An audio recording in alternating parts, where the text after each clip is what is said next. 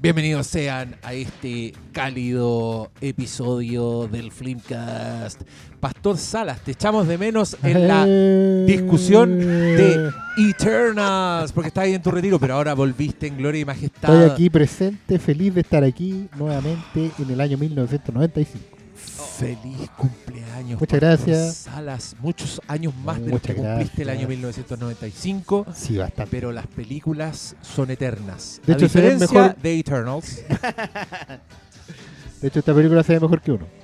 Oye, yo quiero quiero agradecer porque como es tradición, este capítulo es especial porque Oscar definió qué es lo que íbamos a ver. Y Oscar, siendo Oscar, eligió una película de 1925. No, Oye, a mí me sorprendió lo contemporánea de la película que, que escogió el, el pastor. Yo esperaba, yo ya yo estaba, estaba fregando las manos, dije, vamos a ver Vincent Price. O sea, sí, había, Vamos, vamos a ver al Christopher Lee. había antecedentes. Y, y no, tu antecedente era vértigo. Se Vértigo. sacó eh, su antecedente de su existencia, pues bueno, sí, son personajes previamente definidos, no como Eternal. Yo quiero decir que este cabrón está manchando este, este episodio en específico con. No, es que miren, grabamos un capítulo antes, si usted no lo sabe, si usted está aquí en el torbellino de los contenidos, porque no sé cuál subí antes que el otro.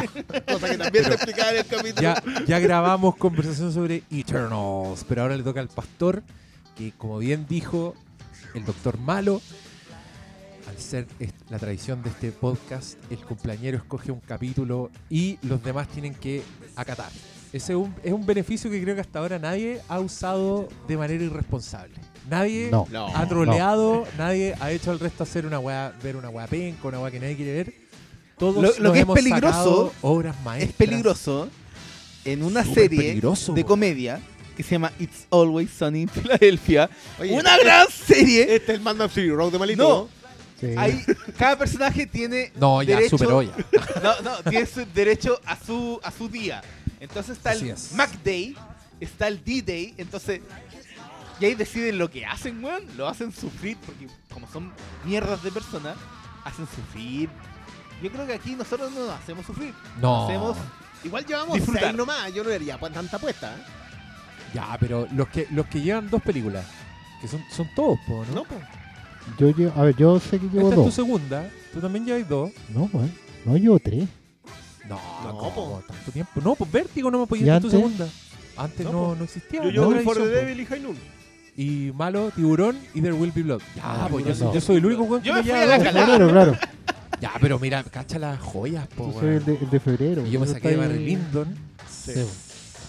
Ya. Sí, yo, yo creo que ¿Qué será fui, lo fui el único que anduve así como con una que no era. Pero era la primera. Sí, pero igual creo que. que no, eh, y Pero una- creo que- vamos yo- a ver el yo- próximo año. Yo creo que fue muy sabia tu decisión de partir con esa película porque es un privilegio, o sea, podías escoger una weá que... uy, fue, muy- fue un visionado responsable. De hecho, tú- fue, fue una elección responsable. Eso sí. Sí. A diferencia de la elección de los cazafantasmas, que al final, al escoger la forma de supervisión, piensan en el marinerito. Oye, pero. Este, No, me saqué- weón, yo Me de verdad saqué no sé qué de fue raja, weón. Bueno, quiero destacar con, con fuerza extrema que hayas dicho el marinerito, porque efectivamente ese weón era el marinerito, hasta que después dijeron que no, que el hombre de Puff, de Stay, no sé Stay qué Puft weá, Stay Puft Man. Marshmallow Sí, no, el, el No, marinerito de Melcocha. Todo el rato fue el marinerito. De Melcocha, Así fue. Uy, pues, es que, es que cuando fui a ver Eternals, dieron el Oye, trailer de Vamos a Ghostbusters. seguir, Uy, pero es que weón, dieron el trailer de Ghostbusters y yo dije, ya, pero ¿en qué año estamos, po, weón? ¿Qué pasa? Ghostbusters, Paul Rudd más encima. Que no envejece, así que. Claro, Y con un cabro chico de Stranger Things. Y hace poco salió Halloween, Michael Myers. Evil Dies Tonight. Oh, la película mala, concha tu madre, weón. Ya, ese, Oye, seguimos manchando no, este no episodio. hubo podcast. No, pero es que es bueno porque, mira, creo que acá nosotros purgamos, como que nos sacamos toda esta weá y ahora hay que el- quemar toda la el basura. antes de- bálsamo de Michael Mann impregnará nuestros cuerpos redondeados, trabajados por el tiempo, no por nosotros, Es verdad. Porque qué peliculaza te sacaste, Oscar Salas. Vamos a hablar de Hit. Fuego contra fuego. Loco, esta, esta es una pedida así, pero. Esta yo- película, yo creo que aquí. Pero acá sí. Aquí esta weá sigue el club de la picha. No, esto no hay nada que Yo creo que esta sí es película de, de- de caballeros. Mira, Esta peli- caballero, este- caballero, así como sí, caballero, no, sé. No, sí, esta película, bueno, esta película la ponen en los baños turcos. En los toples. Esta película. No, pero No, weón, no, ya, no, pues no yo- bajemos el nivel. Caballeros, señores Sí. que van a los baños turcos y que- después se cortan el pelo, ahí mismo. Sí, sí. Esos ven fuego contra fuego. Hay- Yo voy a decir que esta película la ponen en los restaurantes donde van. En casa de Solo- No, solo señ... bueno, Casa La de weá Cena, ya no existe. Una vez. No, o sea, todavía existe y todavía está purgada por los crímenes de la No, si esa weá cagó con el estallido, Cagó. weón, ¿El sí, ya no Lili. Marlene? claro. No, pero dice- yo iba a decir Oye, que la weá- dispersa. Este, como, este era un, este era- no, no vamos a decir, pero este era un podcast que nosotros habíamos pensado para el Día de los Inocentes, pero creo que ya, ya, ya es una realidad. vamos, a poner, vamos a poner música de Guns N' Roses. Pero, weón.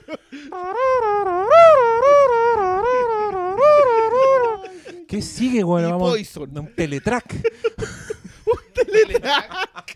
Yo iba a decir un teletrack, un restaurante de viejos chupando Oh, bigoteado. puta la wea, Yo, yo, weón. hoy sabéis que tristemente, bueno, me parece muy feo lo que hicieron porque yo creo que va para allá, pero Pero para allá vamos, weón. Yo, yo- yo creo que llegamos, espontáneamente nos dimos cuenta. Estamos ahí, estamos en esa, en esa posición.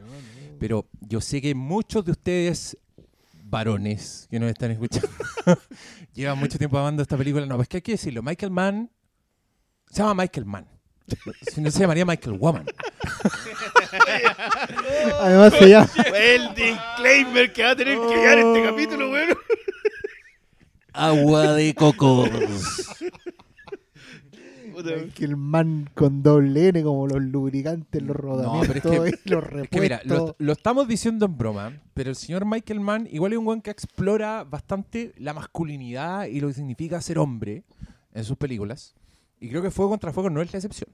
Para nada. O sea, de hecho, Quizás es es como- el mejor ejemplo. eh, probablemente Mm, sea el mejor ejemplo por su naturaleza coral, por tratarse de una historia que tiene varias versiones de hombres, varias versiones de, de lo que significa, de, de tus deberes, de tu, de tu rol en la sociedad, tu rol contigo mismo, pero que además es una historia de policías y ladrones de la puta madre, que desde su, desde su estreno, diría yo, no sé si a ustedes les pasó lo mismo, pero la primera vez que vieron Fuego contra Fuego, para mí, yo sentí que había visto una weá gigante.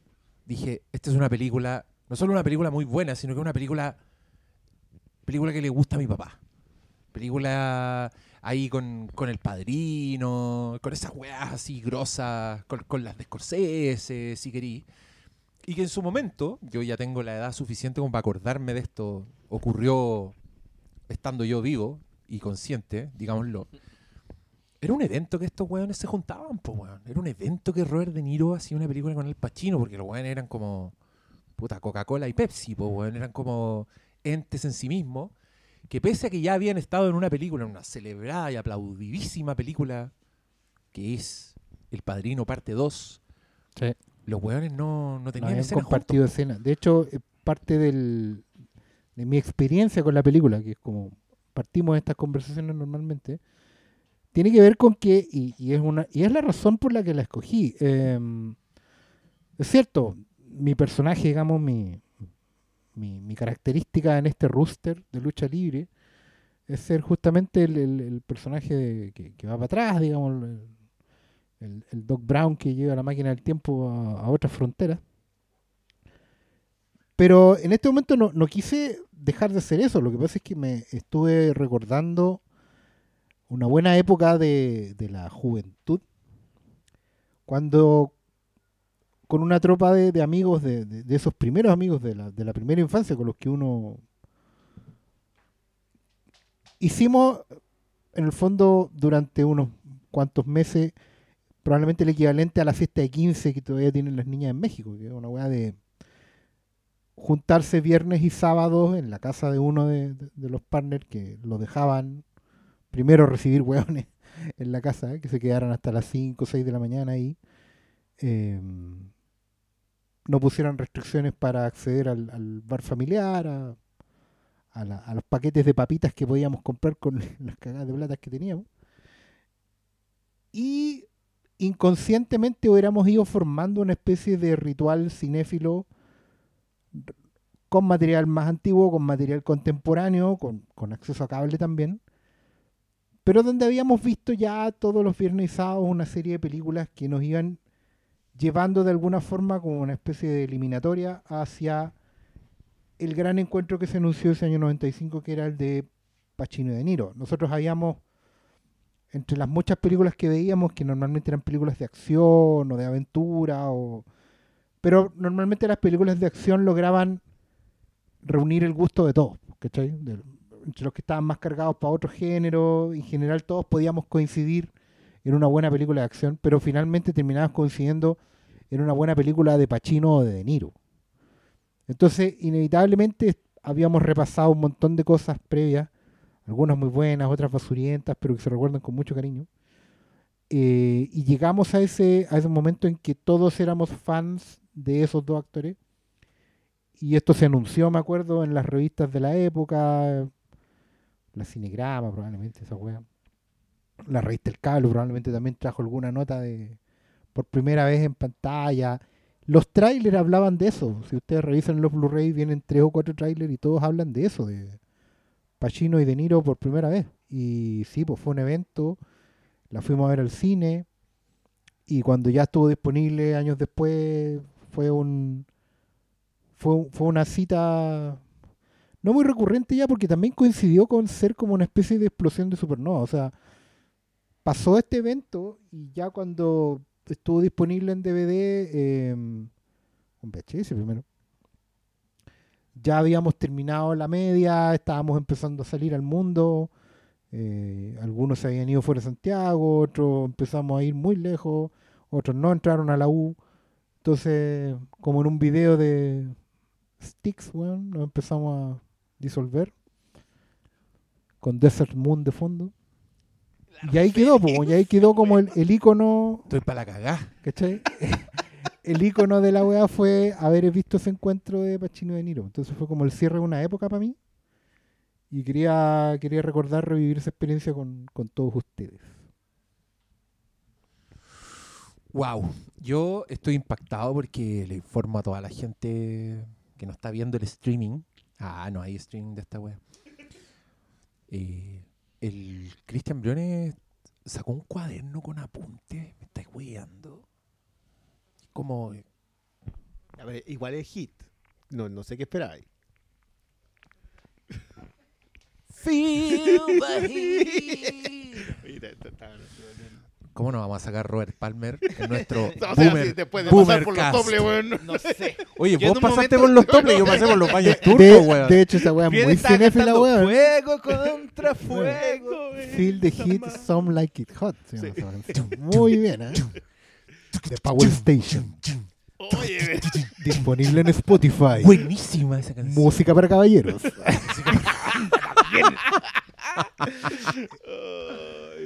Ah, oye, ya, pero no sé, no sé si ir. Bueno, esto es con spoilers, cabrón, amigo, la más vieja o que sea, la chucha, weón. más de 30 años. La hemos visto caleta. Tiene 30 años, es un remake de un in- intento fallido, weón. Sí, eso es, Eh, es un importante antecedente. y Yo me acuerdo que tenía un compañero de colegio. Era compañero de colegio, pero no estábamos en el colegio. Pero seguíamos juntándonos porque nos gustaban las películas.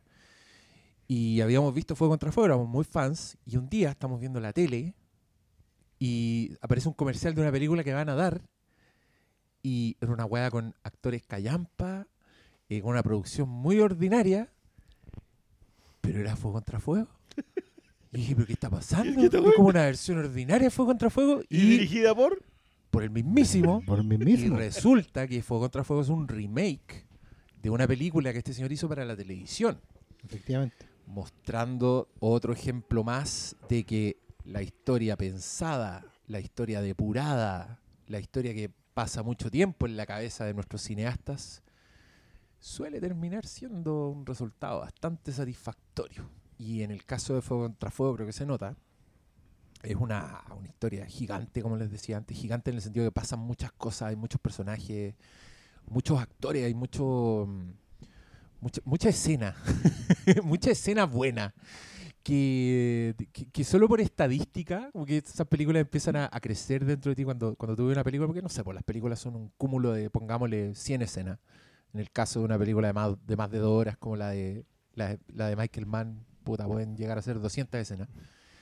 Pero el porcentaje de escenas que son realmente buenas y que tú estás ahí, independiente de como la, la historia macro, todo, como la escena en sí, es buena, en esta película debe ser como un más del 90%.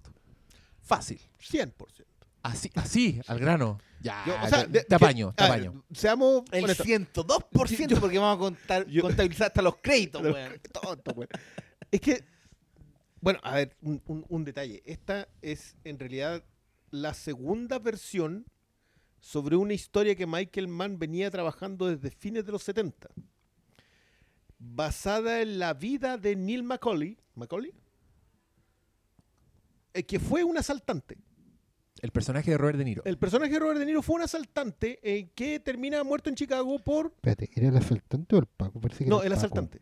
Sí, El asaltante se lo termina detective, echa- no es que, a ver, loco, si es que tengo toda la película completamente clara, la película no hit, sino la película de la, de la historia, el compañero detective del Denis Fariña, cuando Denis Fariña era policía, que es el co-creador de la serie Crime Story, era uno de los dos personajes en los que está, una de las dos pers- personas en las que está basada Vincent Hanna ese compañero, no, Chris Brown creo que es el nombre, perdón si es que no tengo todos esos detalles, datos aquí, pueden encontrarlo la mayoría, eh, se echa a Neil Macaulay. Después de haber tenido la conversa en el bar. La conversa en el café. En el La café. famosa En escena es real. La famosa escena, esa fue esa escena, está basada en una conversación real entre este policía, que después co-creó una historia, fue asesor de Michael Mann y todo eso, eh, y el Neil Macaulay que sí se murió y que sí le colocaron el nombre, porque Vincent Hanna está basado en dos personas, que uno es este tipo y otro es un eh, agente del FBI que prefirió mantener el anonimato. Eh, entonces, la, la primera aproximación a esa historia es The Thief, en donde James Caan está basado tanto en una novela como en el personaje de Neil Macaulay. Y la segunda aproximación es el piloto de mm, que se llama LA Take, takedown. LA Takedown o LA Hit, dependiendo de la distribución en video o de la, del nombre del piloto en la serie Crime Story.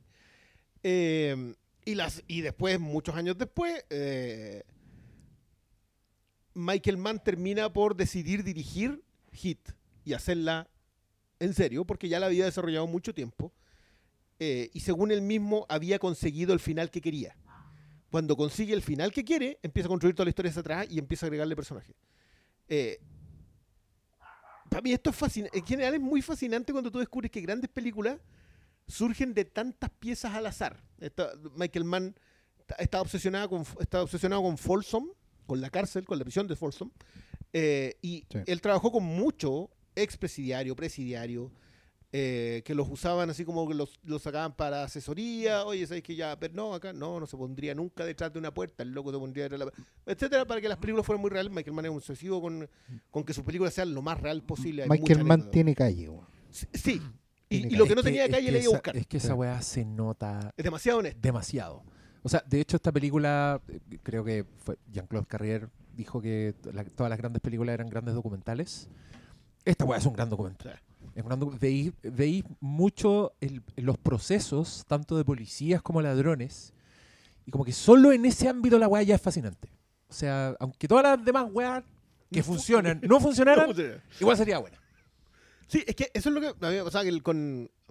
A ver, esto yo lo tengo medianamente fresco. Yo no es como malo que malo. Malo hice la tarea encima, la vio hoy. Eh, Ya, pero vos sacaste un cuaderno. Yo, agua, yo estoy impresionado con el es que yo cuaderno. igual vengo 10 días en esto. Estoy sí. sorprendido. Con el cuaderno. yo antes de hoy igual la tenía fresca porque es una película que vive con nosotros. Yo me recordaba de todo de hit, de todos los gires, de todo, pero quería tenerla, haberla visto recientemente para este podcast porque esta es una la gracia de esta película, de entre las millones de gracias que tiene, es que la ves y no se te olvida. Hay momentos, frases, diálogo, secuencia, eh, conflicto, interacción entre los personajes, desarrollo de los personajes, eh, cómo te, te traspapelan eh, los roles de policía, sus roles de padre, sus roles de, de, de completa solitario que tienen los dos personajes que hay una wea nomás para lo que sirven, ¿cachai? Todos esos contrapuntos que dan, no se te olvidan. Entonces, claro, la vi hoy para grabar, pero la tenía absolutamente eh, presente porque tú ves esta película y no se te olvida. Porque es una de las grandes películas que te sirve para ejemplificar eh, algo tan llamativo como que todos dicen, no, una película se tiene que ganar el Oscar. Hit la merecía, no se lo ganó. Uy, el Y es 95, más cabrón. No, y es más inmortal que probablemente las películas del 95, ¿cachai? Porque Hit es una weá que no... Oye, que, que, que está por sobre todo, ¿cachai? A mí, yo hoy día estaba embobado viéndola, quería como agradecer a Oscar porque esta es una película que no, nos no han pedido conversar, oh, yo quiero escuchar un Flimcast de esto. Y yo agradezco al Oscar porque esta es una película que es un gusto hablar de ella, es también un gusto revisitarla. Eh, Y también es cierto que es Club de Salchicha hablando de y, esta no, película. y obviamente porque yo cuando la vi, eh, inevitablemente tengo que hablar de mi papá. Un día, un- eh, cuando ya tuvimos más presente lo- el reproductor de VHS en mi casa, debe haber sido año 97, eh, mi papá... venían dos, ¿cierto?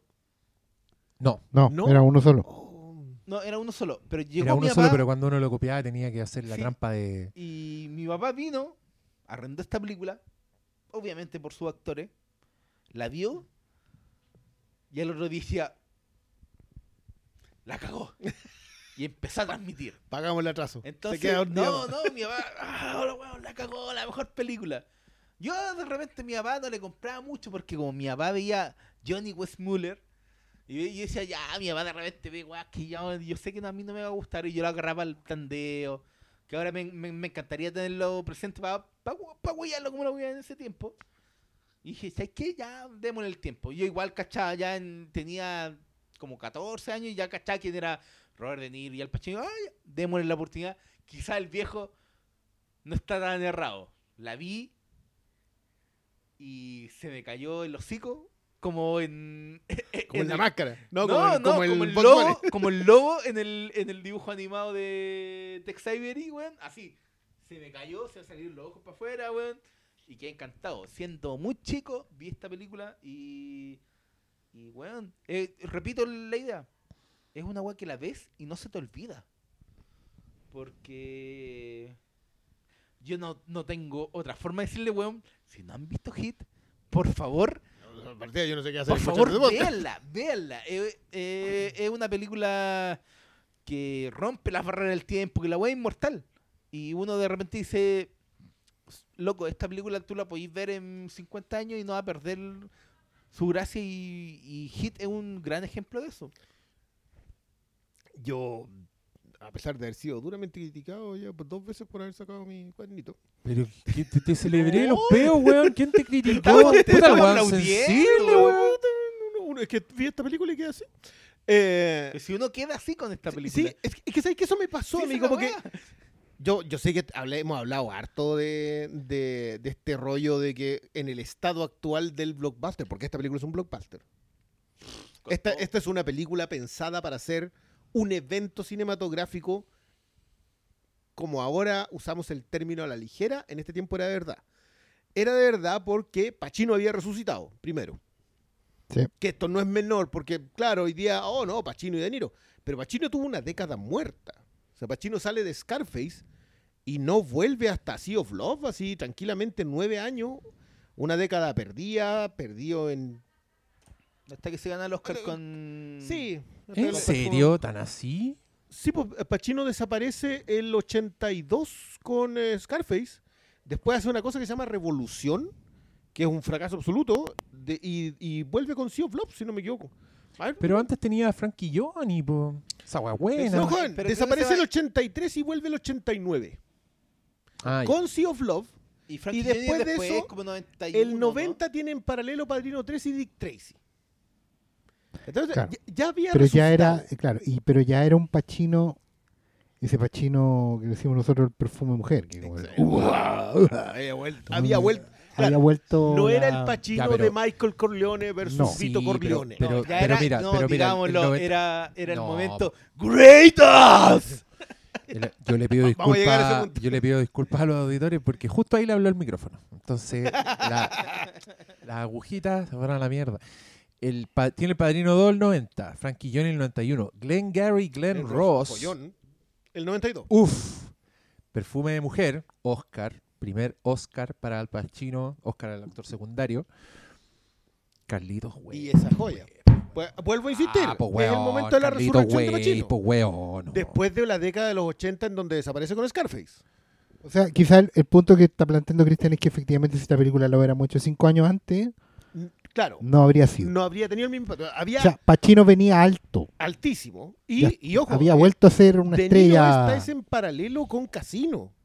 Después de Goodfellas, después, De Niro no cae en realidad. En los 80 tiene otras, un montón de joyas, en los 90 ni hablar. O sea, viene, viene de trabajar con Scorsese, está haciendo en paralelo Casino, se manda esto. Esto es un evento, esto es un blockbuster, es una de esas películas gigantes que Sí. el cine tiene carteles por todos lados. Eh, y nos enfrentamos a eso, 1995. Ahora todos dicen, oye, eligió una película nueva. Esta película tiene 26 años. Sí, lo es, estamos- es nueva, es- pero es nueva para el pastor. Pues si este weón en su casa ve películas de Vincent Price, por loco, ¿de qué estáis hablando? Está bien, pero- Y, y un poquito más antigua. y yo diría antes. Vincent Price Vincent No, Price comenzó Vincent su Price carrera en el año digo- 1941. Yo lo digo por su por su feed de Instagram del, del Octubre del Terror. Tuvo bastante interesante tu Octubre del Terror. Te, felicito. Sí, de hecho, de hecho lo más celebrado fue la cosa china. Ah, los Tartanash Extreme. Sí. Que te, sigue mucho taco, po, weón. Si ahora estáis si ahora estáis hablando de, De de, Cowboy Vivo. de Cowboy Betty Sí. Boop. Betty Boop. Y boop. Oye, Betty Boop podría estar en esa Sí. serie, weón. Podría, y podría funcionar. no, no vamos, no vamos a entrar para allá. Eh, Hay, y- y una, sale- hay, hay, hay un guiño a Betty Boop en, En- en sí. live action que no voy a decir No, nada. ah, él la vio, ya ya- lo vio, ya lo vio. Ha visto todo. No, se sabía, se Cuando sabía. escuchen este programa, la serie ya se habrá estrenado. se sabía que sale Betty Boop. Sí, sí. Llega gran evento, eh, es lo que hablan ustedes a propósito de la promoción, y yo creo que también nos impacta en un tiempo en donde el consumo de cine es extenso, es muy largo. No es que la película estrenaron en el cine y desaparece después de tres semanas. O sea, la película duraba harto tiempo, llegaba a las siguientes salas, había un circuito de salas. Eh, en- existían los rotativos. po. Sí, pues todavía estaban los multicines que eran como en primera línea.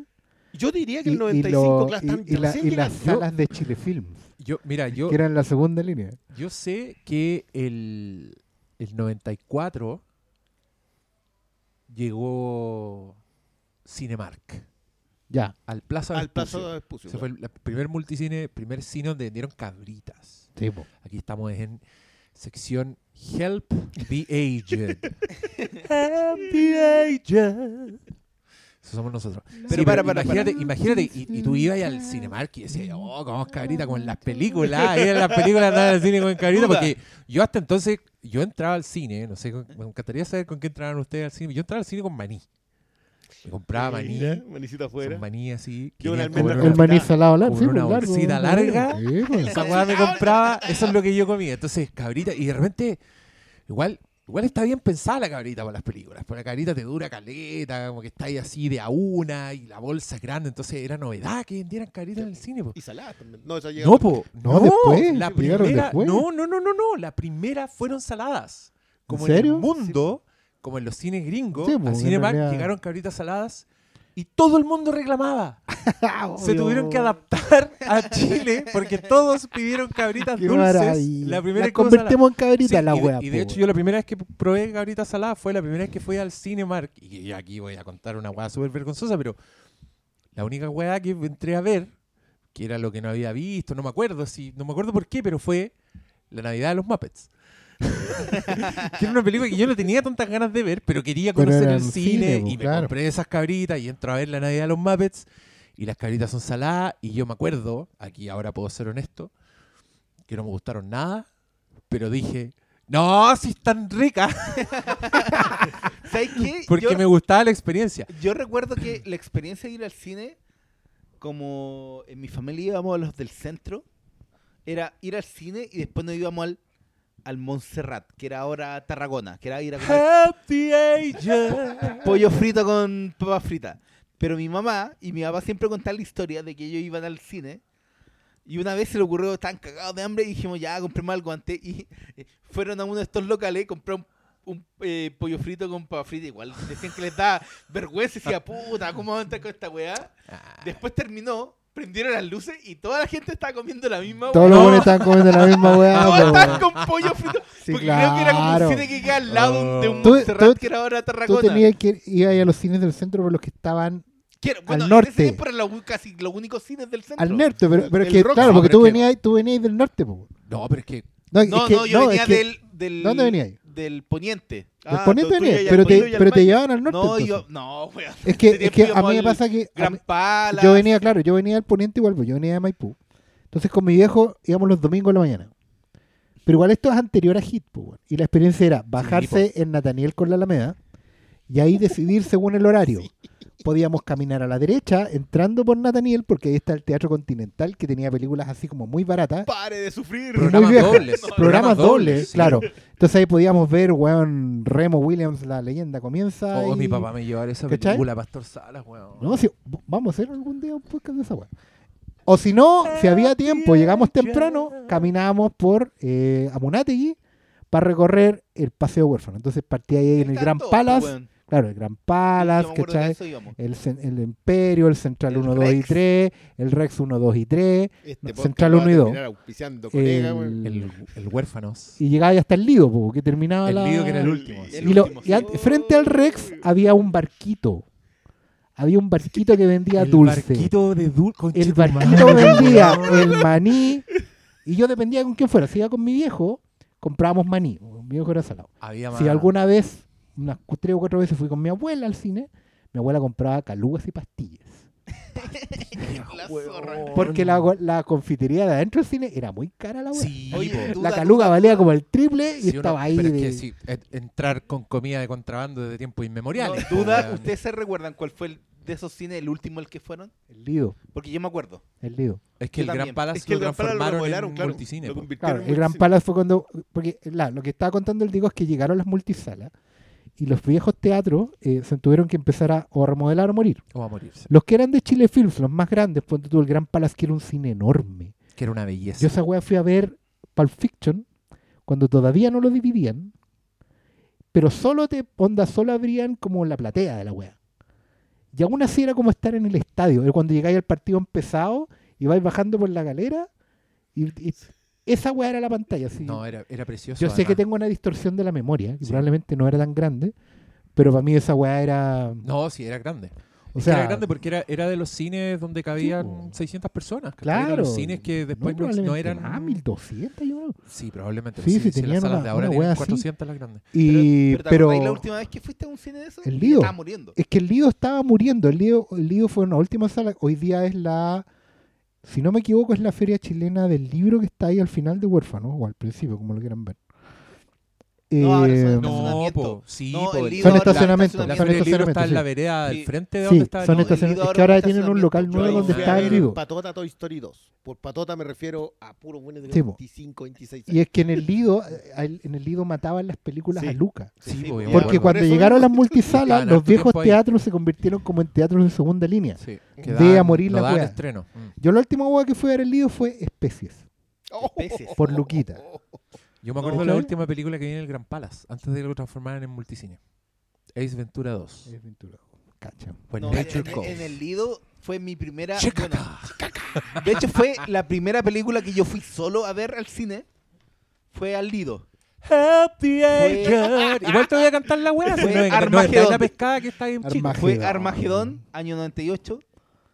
Y después dije, puta, no sé también. Y ahí fui a mi primera multisala que fue en el Hoyts de San Agustín y vi Armagedón, porque me gustó Armagedón. Y la vi de nuevo, pero la vi. Y ahí, que él, y ahí no volví al Lido. Pero, que- es perdona, que eso pasaba, ¿teníais- po, ¿Teníais registro en ese tiempo de que el cine no se veía tan bien? Sonaba mal sobre todo. En el Lido sí. No, pero Los- es los que- teatros es que- viejos no, es que, esa- se es que ese, notaba el- ese- yo me acuerdo que esa fue la novedad. Perdón, esa fue la novedad cuando entraron los multicines. sí, po. po. Que aparecía la weá al principio, donde te, se quebran con los parlantes, como la intro El así. de- THX. el THX y, y tú quedas peinado para atrás, pues yo no quería ir a otro cine que no fuera un multicine porque las weas se escuchaban increíbles y el, y el cine del centro se escuchaba No, más como y- tarro.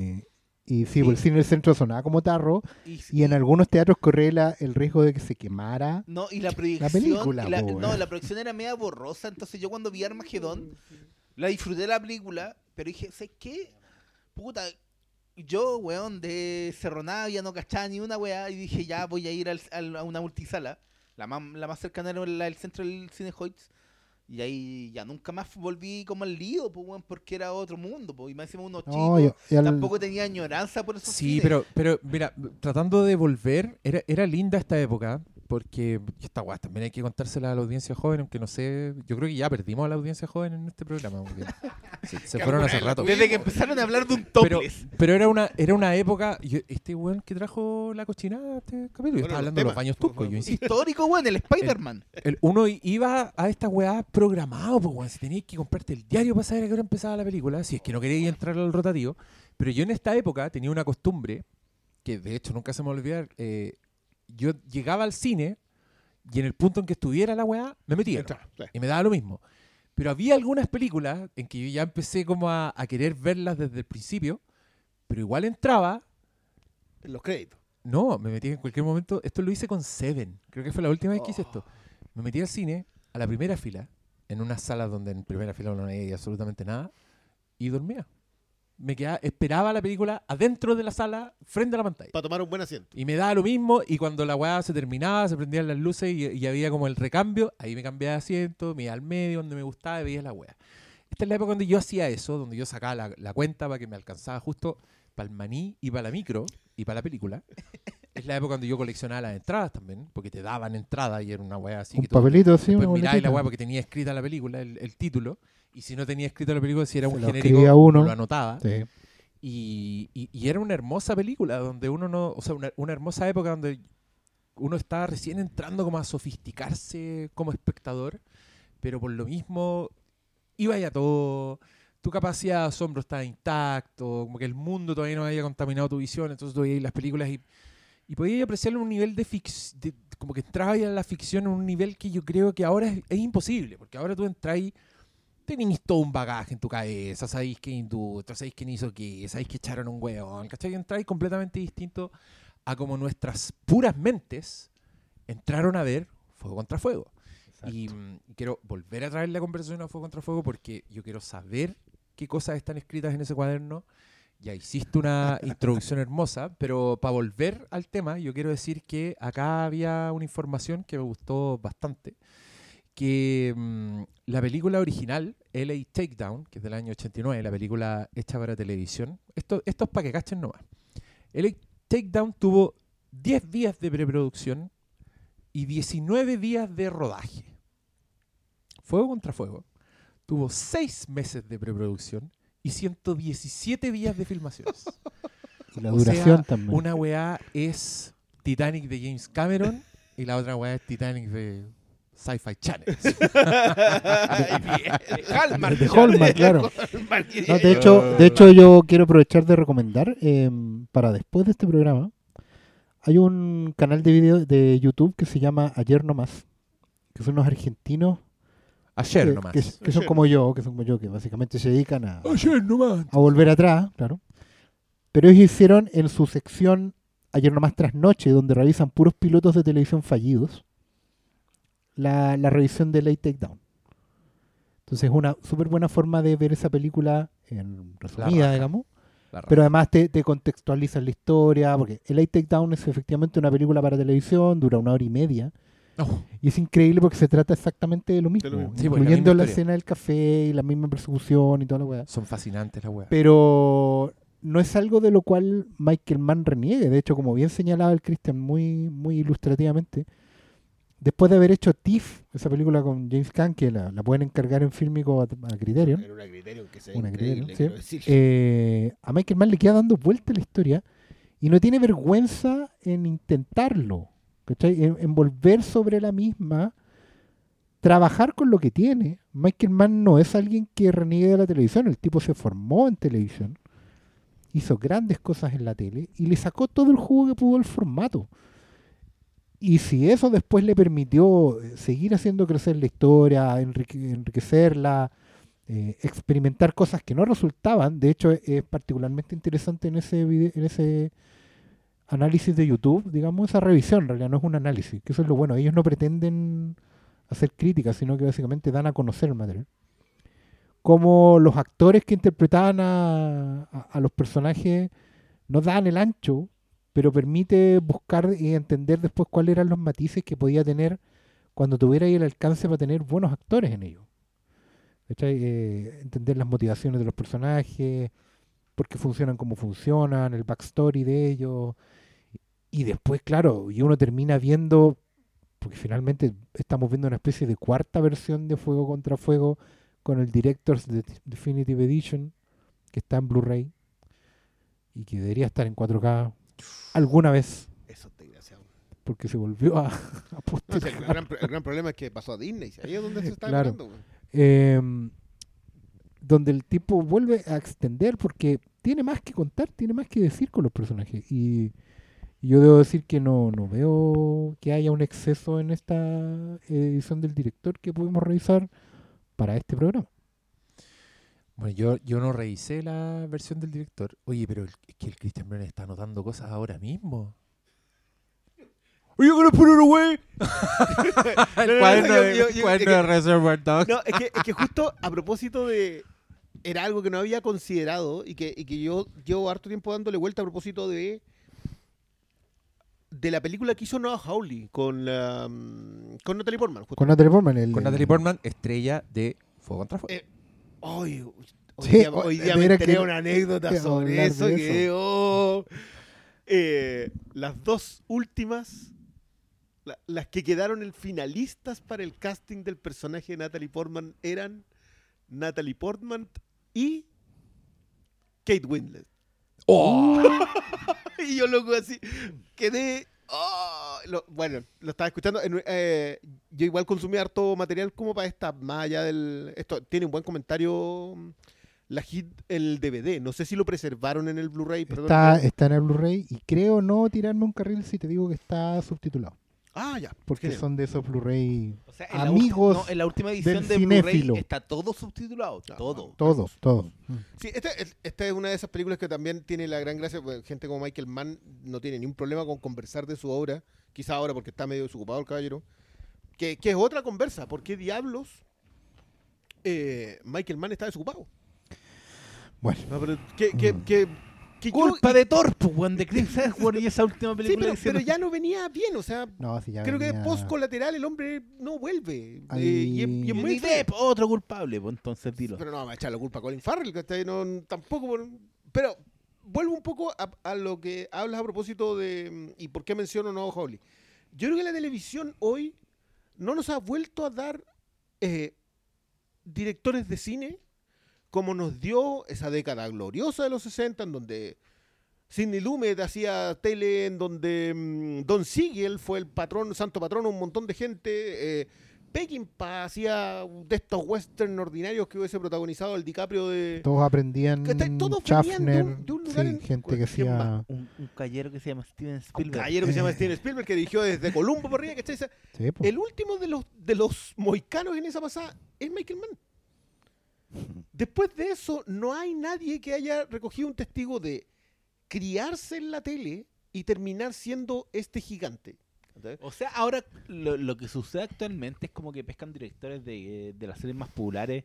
Ha pasado con Breaking Bad, con Game of Thrones, pero el aporte ha sido pero acotado. bueno, ya, vale. Neil Marshall se dirigió episodios, muy buenos episodios de Game of Pero Thrones. ya lo- Neil ya venía de antes, Ya po. venía del cine. Claro. Eh, Alan Taylor, que es un, muy buen director. Jeremy Podés, que son muy buenos directores. no, pero suponte, pero no han saltado. no, ha pasado con Michelle McLaren, la tr- trataron de tirar como a Marvel, pasó con ahora con el Ay, se me había olvidado Michelle McLaren. con el Chaposnik, no me acuerdo cómo es el apellido, pero el que hizo Finch en la nueva de Apple viene de la tele, pero están súper acotados. O sea, el ejemplo es Y- como Y creo y que no no han lo- dado el no gran salto. Y no han tenido cuerpo de obra. O sea, yo para mí era Noah Hawley el que tenía más posibilidades de hacer ese salto porque era un tipo con, con una sensibilidad cine- cinematográfica en su manera de hacerse eh, tele. Hacer tele, claro. pero no, pero en el primer salto no resultó, no sé lo que vaya a salir después.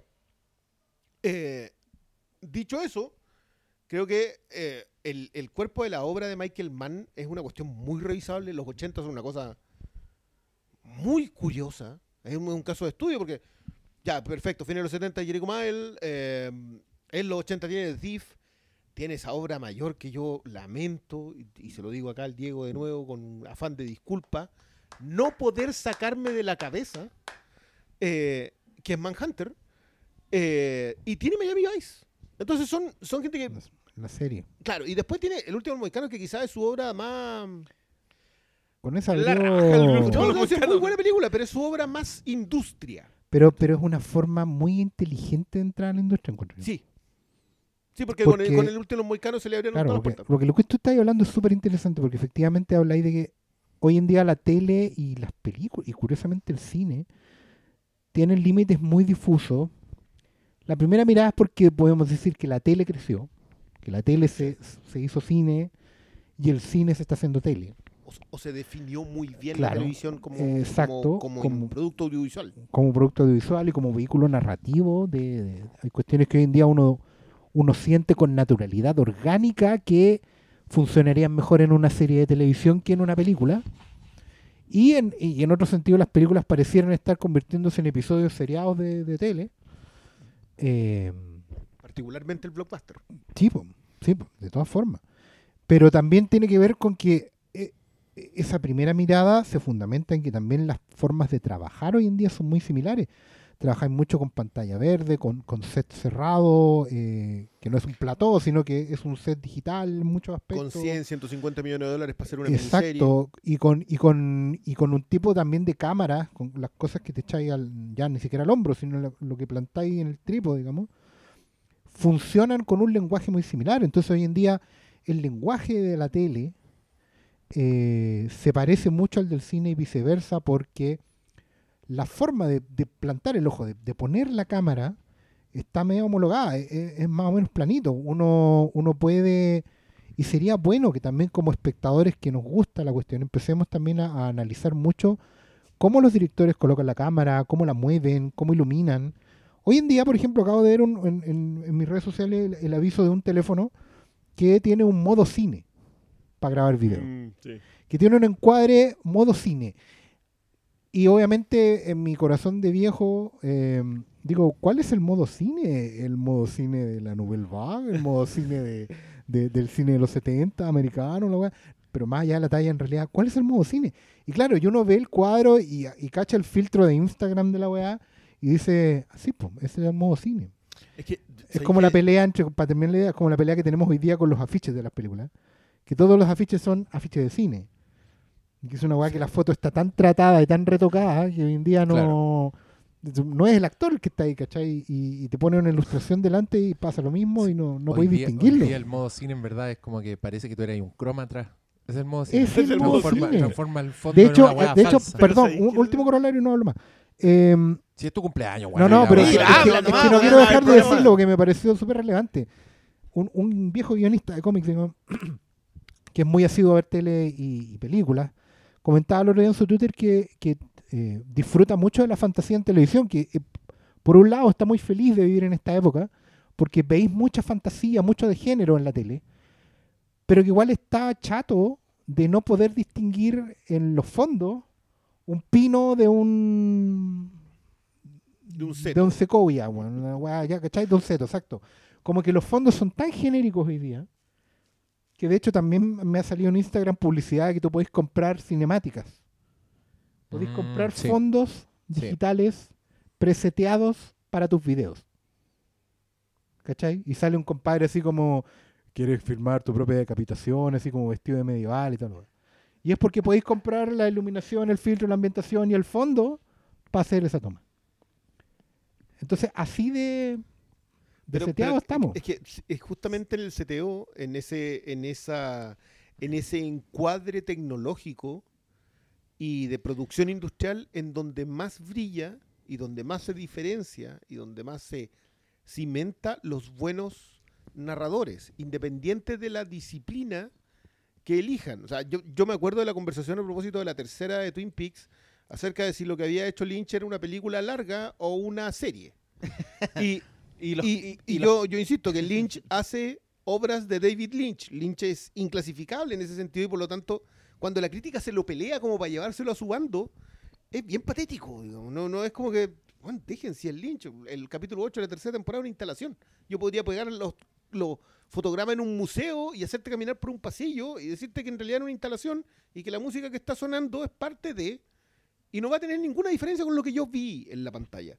Narrativamente hablando hoy día, la gente que hace estas cosas distintas, Vince Gilligan y, su equipo de guionistas y directores en, en Better Call Saul, eh, donde por cierto está... Se me había olvidado que la McLaren se la hayan tratado de hallar en... Sí, me acuerdo Pues que iba a ser la directora de una Thor. No me acuerdo si era la Thor Dark World. Era pero Dark como que, World, po. como que la loca dijo, ¿sabes qué? Me No, voy de aquí. no. se fue no. Hizo lo que Chloe Shaw no hizo en Eternals. Taylor, que era director de Los que Sopranos, claro, de porque Game of Thrones. pues. Toda, toda la gente de- que estuvo metida en, eh, en la primera, en el primer gran quiebre HBO, después se fue a hacer películas chicas. Yo me acuerdo de mm, Michael Arteta, me acuerdo de Jeremy Podeswa, ¿cachai? Que hicieron alguna película indie, pero no, no pudieron salir. Miguel Arteta. ¿Miguel Arteta?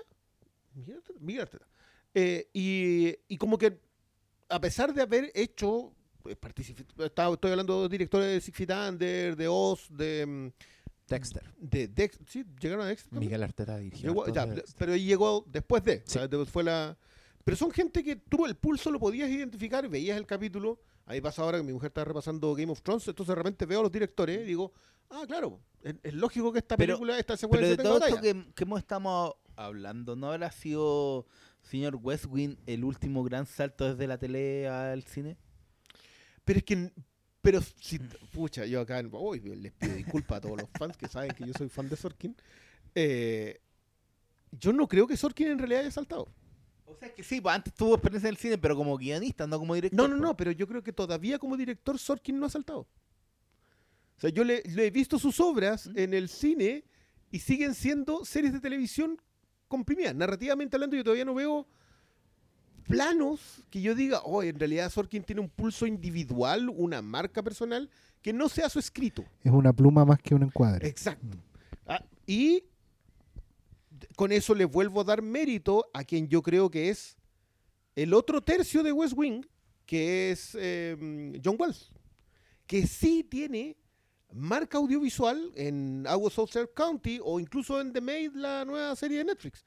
Que son gente que sí tenía, tenía el encuadre. ¿Qué pasa con gente como Michael Mann? Que Michael Mann escribía y dirigía y sus cámaras son Michael Mann y su preparación es Michael Sí. Mann y su obsesión porque sabéis que Val tenéis que sujetar la ametralladora de manera que se sienta como que la, la- la cuestión que tenía en la mano es un arma que va a matar a alguien al lado.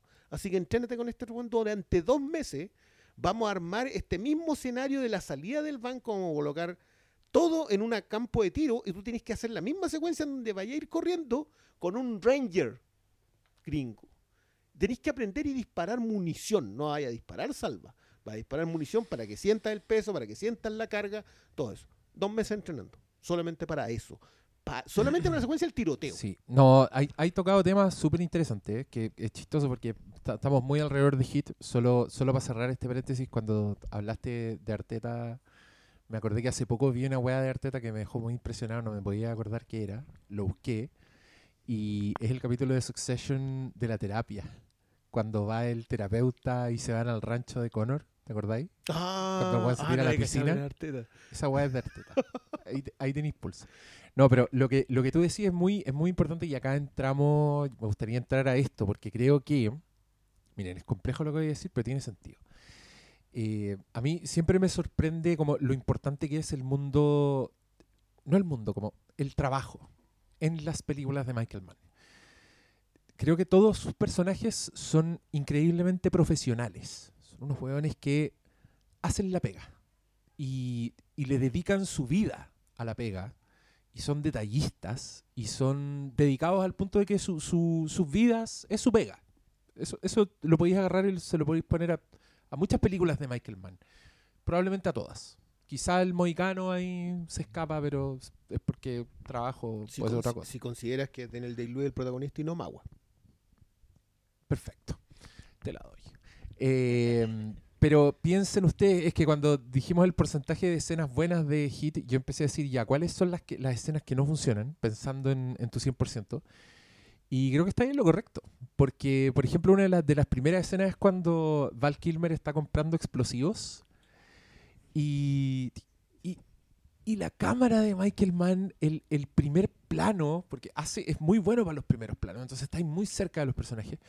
Pero lo que está pasando en esa escena es que dos personajes están siendo increíblemente profesionales y no tienen ni para qué ser ladrones o hueones muy glamorosos en su pega. Igual el weón los filma como profesionales. El señor que le pide la, identi- la identificación, que le entrega las cosas, como que está comiendo chicles, son unos hueones muy ocupados, como que siempre están eh, con las manos llenas. Y, y claro, cuando son ladrones, que están pensando, por ejemplo, en que veis todo el proceso de, un robo, de- de desactivar una alarma, desactivar una caja fuerte, en el caso de Thief, ¿cachai? Como unas weas muy detallistas, muy exhaustivas. Pero también cuando el buen es taxista. Cuando en colateral el Jamie Foxx es un taxista, weón, es el taxista más profesional que has visto en una película. El weón se sabe las rutas, mantiene todo de limpio, es capaz de decirle, oiga, si nos vamos por acá, no sé qué. Weón es maestro, weón es que viven para su pega. El informante, ni hablar. Ese weón que capaz de meterse al mar, weón, por- porque no tiene señal, porque tiene que terminar su conversación con el otro weón, ¿cachai? Son unos weones muy intensos. Y yo creo que Michael Mann es así. En sus películas yo veo esa dedicación, veo ese detallismo y veo esa seriedad, como eso, ese profesionalismo. Porque, y, y- y aquí para que cachen, yo siempre he hablado, por ejemplo, ah, dije que de Villeneuve no me gusta su falta de sentido del humor. Creo que podríamos decir lo mismo de Michael Mann. Michael Mann, no sé si sus películas tienen humor, así per se, como no sé si un weón con sentido del humor. Pero en sus películas esa weá no, no es un no es un defecto, no es algo que yo eche de menos. Porque creo que sus historias y sus universos son, tan coherentes, son tan completos y, est- y están tan enraizados como en, en gente profesional dedicados a hacer una weá que está bacán. ¿cachai? Quizás The Insider es la que se cae más, pero por, por la naturaleza de sus personajes o, el- o- o los momentos más jalados de Vincent Hanna o el Hank Azaria, ¿cachai? Como que igual se nota como un, un weón más completo, pero creo que lo que lo mueve, puta, para mí Michael Mann es como un, un águila, es como un weón así que Eh, ve o sea, el claro. objetivo y se lanza. Ojo Halcón es un excelente, un excelente paralelo para, para lo que es. Una, un, un detalle, acotación de lo. Puede que por eso Michael Mann se haya extinto y Villeneuve hoy día sí exista. Y, y podamos echar en falta el humor en Villeneuve y no lo echáramos en falta en Michael Mann. Te lo digo como, como una... Sí, no, estoy bien. completamente de acuerdo con, con- con- con que como Michael Mann construye mundos en donde el humor no es no, existente, No, es que, es Es que el humor estorba. claro. El humor estorba porque son hueones que están así como ¡pum! con la mente en el objetivo. Y, y quiero contar también, nosotros nos acordamos mucho de, de Michael Mann en Ford vs. Ferrari. Ah, porque él es una productor. película, O sea, y- pero es productor, pero también está como ese sello. Está, está ahí Ah, la y sombra. porque original- de hecho es lo, lo menciona a propósito de et- a ver, Ford vs Ferrari era el proyecto que él tenía en carpeta cuando finalmente Hit surge. Ah, mira. Era como quiero hacer esto y eso es lo que estaban trabajando con el productor y estaba costando mucho. Estaba costando mucho porque probablemente lo que quería hacer Michael Mann era hacer de nuevo la carrera de Ford vs Ferrari. Yo te doy firmado De que el más. loco Eh, Oye, quería pero- llevar va a Enzo Ferrari es a que- revisar el es que, auto. te, weón. es que te, te saqué esto para decirte que el weón no está tan, tan desocupado como pensamos. Eh, acá en Internet Movie Database eh, aparece como director de una serie HBO que se llama Tokyo Vice, que va a ser del 2022, ya. que no tiene relación con Miami Vice. Eh, Pero- No, está Pero- protagonizada pero suena- por Canceladín, creo, por eh. Ansel Engor. ¿Cómo se llama el, Ah, ya, ya. el- Baby Driver? Descancelado para tu información. Ah, descancelado Eh, eso. Sí, hizo una película con Spielberg. Descancelado. Tiene otra weá que se llama Hugh 1968, que es una miniserie Vietnam. Tiene en preproducción una película que se llama Enzo Ferrari, sobre el ¿Viste? señor Ferrari, Sí, protagonizado por Hugh Jackman. Así que vamos a considerar esto precuela de Ford vs. Ferrari. No, lo, lo- Ve- lo más el- probable es que toque el tema. Y tenemos también un, un proyecto que es un biopic de un mafioso en los años 40 que todavía no tiene título y que esa fue anunciada. Así Ya, que creo que el señor de Michael eso, Mann súmale está la con novela manos- de Hit. está con las manos ocupadas no está tan desocupado como pensamos. No, no, no, es que yo, yo creo. A ver. Y, y voy a volver a entrar a, a hit con esto, así, haciéndome, haciendo la gran Bodanovich. Yo creo que tiene que ver con la obsolescencia de Michael Mann. La obsolescencia como, como narrador y como cineasta. Que- pero- sí, es que es una obsolescencia como de, de audiencia, más Eh, que de, ah, bueno, del mismo. pero es que- es que ¿Quién este- quiere ver películas de un buen profesional que Es- se toma todo muy en bueno, y yo creo que su único heredero es Mangold en ese sentido. O sea, Mangold es probablemente, y, y por eso no me extraña nada que sea finalmente quien dirige Ford vs Ferrari, que es un proyecto muy, muy largo de, de Mann. Eh, pero me pasa con que tú empiezas a revisar a sus personajes, tú hablas a propósito del profesionalismo de sus personajes. Y ese profesionalismo raya demasiadas veces, y yo te diría que en todas las ocasiones, con que se los come la obsesión. Sí, po. Sí. O sea, y, y el proceso, sí, y claro, y do- cuando se los come la obsesión, esos personajes patinan. Casi todos. Yo te diría que justamente en la, en la que nos convoca es donde eso no pasa. ¿Tú creí que no pasa? Ah, vamos a ver. ¿Pero qué, qué es patinar para el personaje? Que cuando se obsesionan tanto con algo, llegan y chocan solamente por seguir la tarea. Eh, Manhunter, por ejemplo, el, el tipo se va destruyendo a sí mismo en el proceso de ser el cazador. Yo creo que ya está destruido. en Yo, Man- yo en creo que el tipo no que le pasa lo mismo que a Vincent Hanna, no existe si no hay presa. Tipo. O sea, y, y es un tipo que ya está completamente, o sea, es solo eso y por eso también me entiendo la queja de Michael Mann del final que lo hicieron hacer, que es ese final muy ochentero, muy de final de capítulo de Miami Vice en el como cuando se encuentra con la familia y cuando Mann la quería terminar Antes. en esa es- en esa gloria absoluta que eh, ¿cómo se llama el tema de Iron Butterfly? Vida. Inagada da vida. ahí la quería terminar él y no le gusta la otra, él lo entiendo porque también se termina cuando ya la obsesión está terminada, ¿cachai? Le pasa también a Vincent Hanna, que creo que es, es ese personaje acá, que no lo es Robert De Niro. Robert De Niro falla, eh, Macaulay falla en cuando se abre a ser no profesional. Cuando rompe su máximo. Cuando, cuando, claro. Que, que, que esta es, yo creo que las dos máximas que cubren... eh, Cuando se devuelve a pitearse a Waingrove. Exacto. Cuando se sale la func- y que- autopista. Y, cuando está funcionando emotivamente, porque ya Sí, po. Porque cuando, colocó claro, algo en su vida que no puede dejar en la 30 regla, la segundos. regla era antes de cualquier cosa que no puedes dejar en 30 segundos. Que, no. que eso es otra cosa recogida del ahí está ese personaje plano de, de hermoso, James en weón, Thief, puta. porque eso se lo enseña el amigo que está en la cárcel y que se muere después de... Cuando, cuando van en el auto y entran al túnel Ah, esa. y la luz te dice qué wea decidió. Bueno, ahí hay todo un tema de... de- Claro, esa- esas son... Qué porque- maravilla, Porque, es ella, porque es. ¿cachai? Y- Esa, esa- esa es la cosa que te que te falló, que te falló, estoy poniendo entre medio porque de nuevo creo, creo que la idea de estos personajes rotos, eh, que solamente funcionan en, en ese pequeño círculo en donde son existencia, Vincent Hanna solamente es policía, eh, solamente es un cazador, solamente es su presa, eh, y cuando lo sacáis de ahí, en el entorno en donde tendría que ser un, un padrastro, en el entorno en el que tendría que ser un esposo, el loco viene de salida, ya falló en todo el resto de su vida. Lo único que es es eso. Cambio, De Niro está empezando.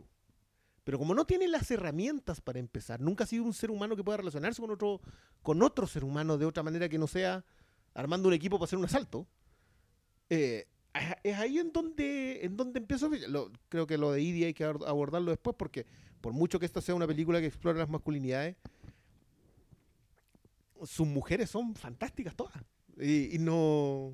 No, y todos no existen sin sus mujeres. Claro. Esa eh, weá es, es- es hermoso. Yo diría que las cuatro mujeres que destacan, las cinco, si es que incluso sumáis a la pareja de, mm, de Trejo. Pero, pero eh, esa es una de las dimensiones, las dimensiones de los hombres obsoletos. Maravilloso. Cuando le dice, ¿qué le dijiste? No, cuando son- I don't remember. Y Oh, está le quemado, loco. si hicieron, pero está reventado machete, po, weón.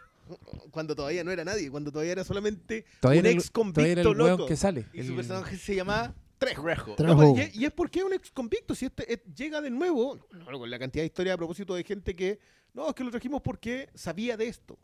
Lo trajeron porque el loco había estado preso y necesitaban a alguien que, que fuera eh, eh, ese mismo personaje. Y oh, claro, hoy día Dani Trejo es Dani Trejo, pero en ese Sí, tiempo. no, po.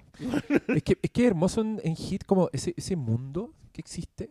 eh, que me encanta porque igual Hit le da crédito al espectador en el sentido que no, no te lleva de la mano. Nada más te está mostrando una weá. Eh, justamente antes en, en la grabación anterior yo me quejaba que, que todo te lo, te lo decían. Acá es lo contrario. Acá te lo muestran. Entonces te muestran cómo esta relación, este, este código entre, entre ex convictos, ¿cachai? Que, atraviesa toda la película en el lado de, de Macaulay, que como ponte tú, por el solo hecho de ver un weón que conocen, que estuvo en la cárcel con ellos, eh, saben que es un weón que pueden meter al equipo al tiro, ¿cachai? Que es esa historia también, que la historia de La ese personaje precisión del es personaje de Dennis Haim. conmovedora la weá. Y es, un- y es una historia completa que te cuentan en, en cuánto, en tres escenas. Cuando te lo presentan, cuando veis que abusan del weón en el restaurante y después cuando le dicen vamos y el weón tiene ese momento en que... Y la cuarta con la, con la mujer mirando la tele. y su, y su- ese instante de, de pensar, vuelvo a la delincuencia o me sigo reventando aquí con Harold culiao Hago, de hago- Harold y hago- Bad sí, con, el- con el tambor.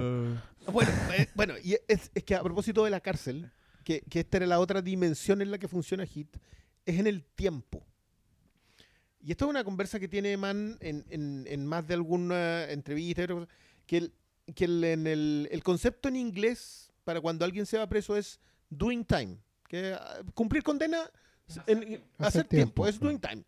Eh, y que dice que todo el personaje de Neil está atravesado por eso. De hecho, si ustedes se fijan, las frases gloriosas de Neil tienen que ver con me haré el tiempo. Yep. Hasta ahí, me haré el tiempo para ir a echarme avanzando. Sí. O loco, Digo, no ah, tenéis ten- tiempo, No me haré el tiempo, tiempo. me haré el tiempo. Ya te- Sí, no volver a la tiempo. cárcel. Él no va a volver a Doing Time.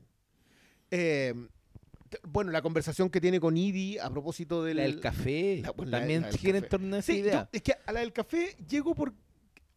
Esta, Pero esta es la- gira- la- la- Pero gira en No, torno a esa idea, precisamente a la idea de del tiempo. eh, igual quería hablar un poquito de de cómo viéndola en el ahora te dais cuenta de todo lo que influenció Hit. No solamente en el ejemplo más recurrente que va a salir porque oh Dark Knight, porque hasta Christopher Nolan dijo, "Oh, de aquí de aquí me voy a inspirar." Pero de todo, hasta de la música. Te ponía a escuchar la, la música de Elliot Golden- Goldenthal, el, Goldenthal. Mm, sí. y, y te dais cuenta que es algo que ha permeado eh, este pulso cinematográfico de tun, tun, tun, tun, tun. Y, y- Que eso, y- eso y- precisamente no es de él. ¿Ah? Es que hay todo... No, ¿Es pero- el del asalto? El... Sí, el de la Santa de Brian No, Eno. no, de- está desde el principio, desde, el- desde la primera Es que escena. ese- es Kronos Quartet. ¿Ah? Es que, mira, Pero está hay- desde la primera ¿En escena. en serio? donde está ¿Esa ese- parte, el, el tarararara del Requiem por un sueño? ¿Eso es? ese es, el- o sea, el ellos son Kronos Quartet. intérpretes, pero es el de Kronos Quartet. Ah. No, el pero tema, a lo que voy es el tema que- de Hit es de Kronos Quartet. Pero el, el tema del pulso en la música también está desde la primera escena. Es que desde, desde- no, es sola, no solamente el momento de la acción, sino desde... Es, es que es muy sutil, pero es como que escucháis el... No, mantén- claro, te, te- Y, te y- saca y- el... y claro, y después lo habéis visto cuántas veces. un, un detallito sobre lo que hace Man, Man junto con, con Scorsese, con Boyle, con Kubrick. Son gente que, con Edgar Wright, quizás de los más nuevos, lleva música al, al, entre comillas set. Como que la construcción estética de su obra viene con música. Alrededor de la música. Claro. No, no sé si lo construye sobre, pero la lleva como un elemento. O sea, Mm. hay un sonido para Val Kilmer, de la misma forma en que hay un encuadre eh, para Val Kilmer y una foto para Val Kilmer. Los personajes están pensados con un sonido antes de eso. Eh, Michael Mann, extrañamente en esta, le, le tira muchas flores al trabajo de Goldenthal siempre, o sea, independiente de los intérpretes que coloca después.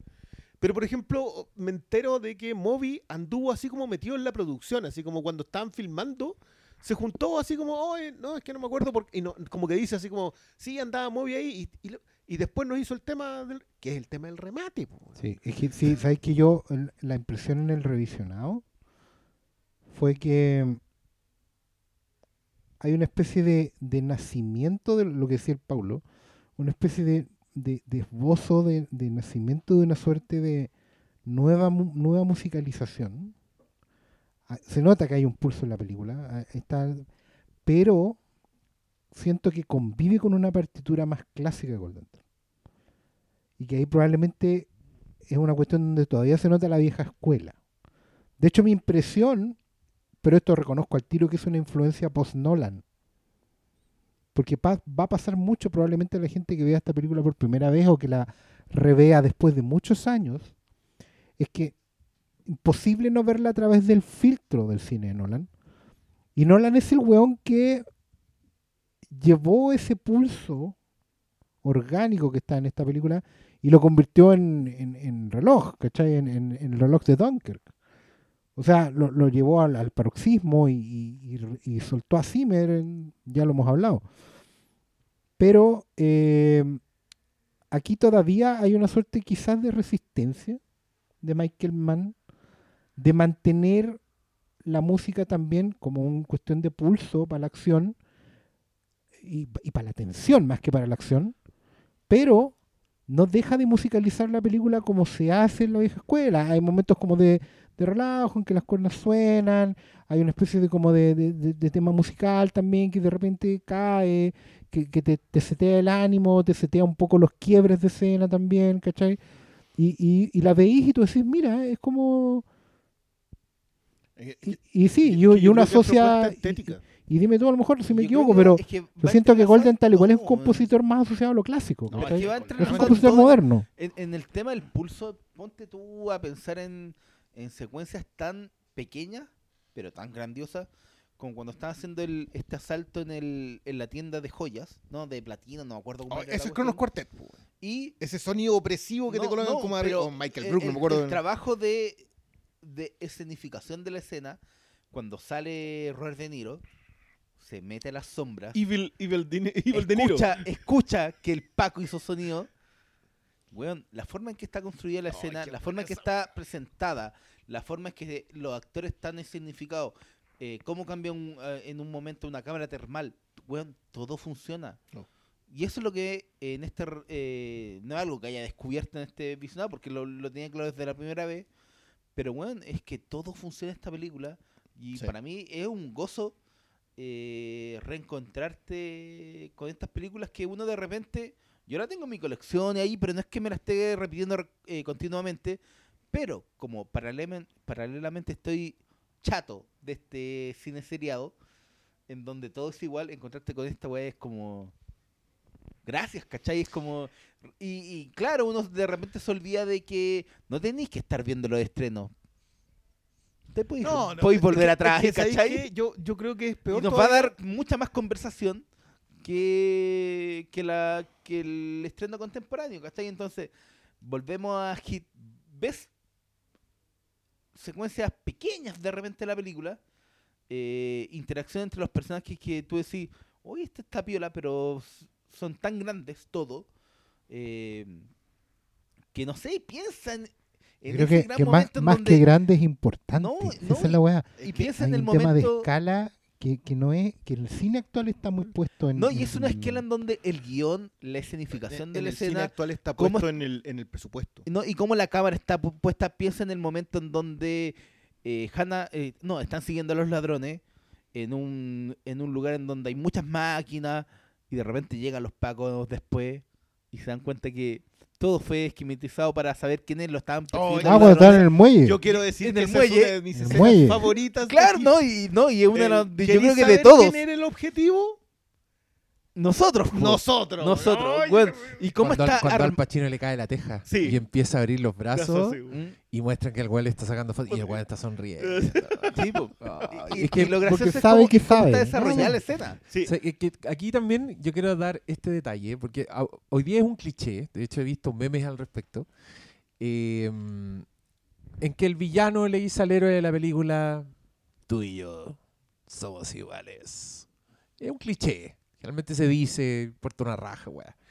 Pero Hit es, creo que, esa dinámica en su máxima expresión.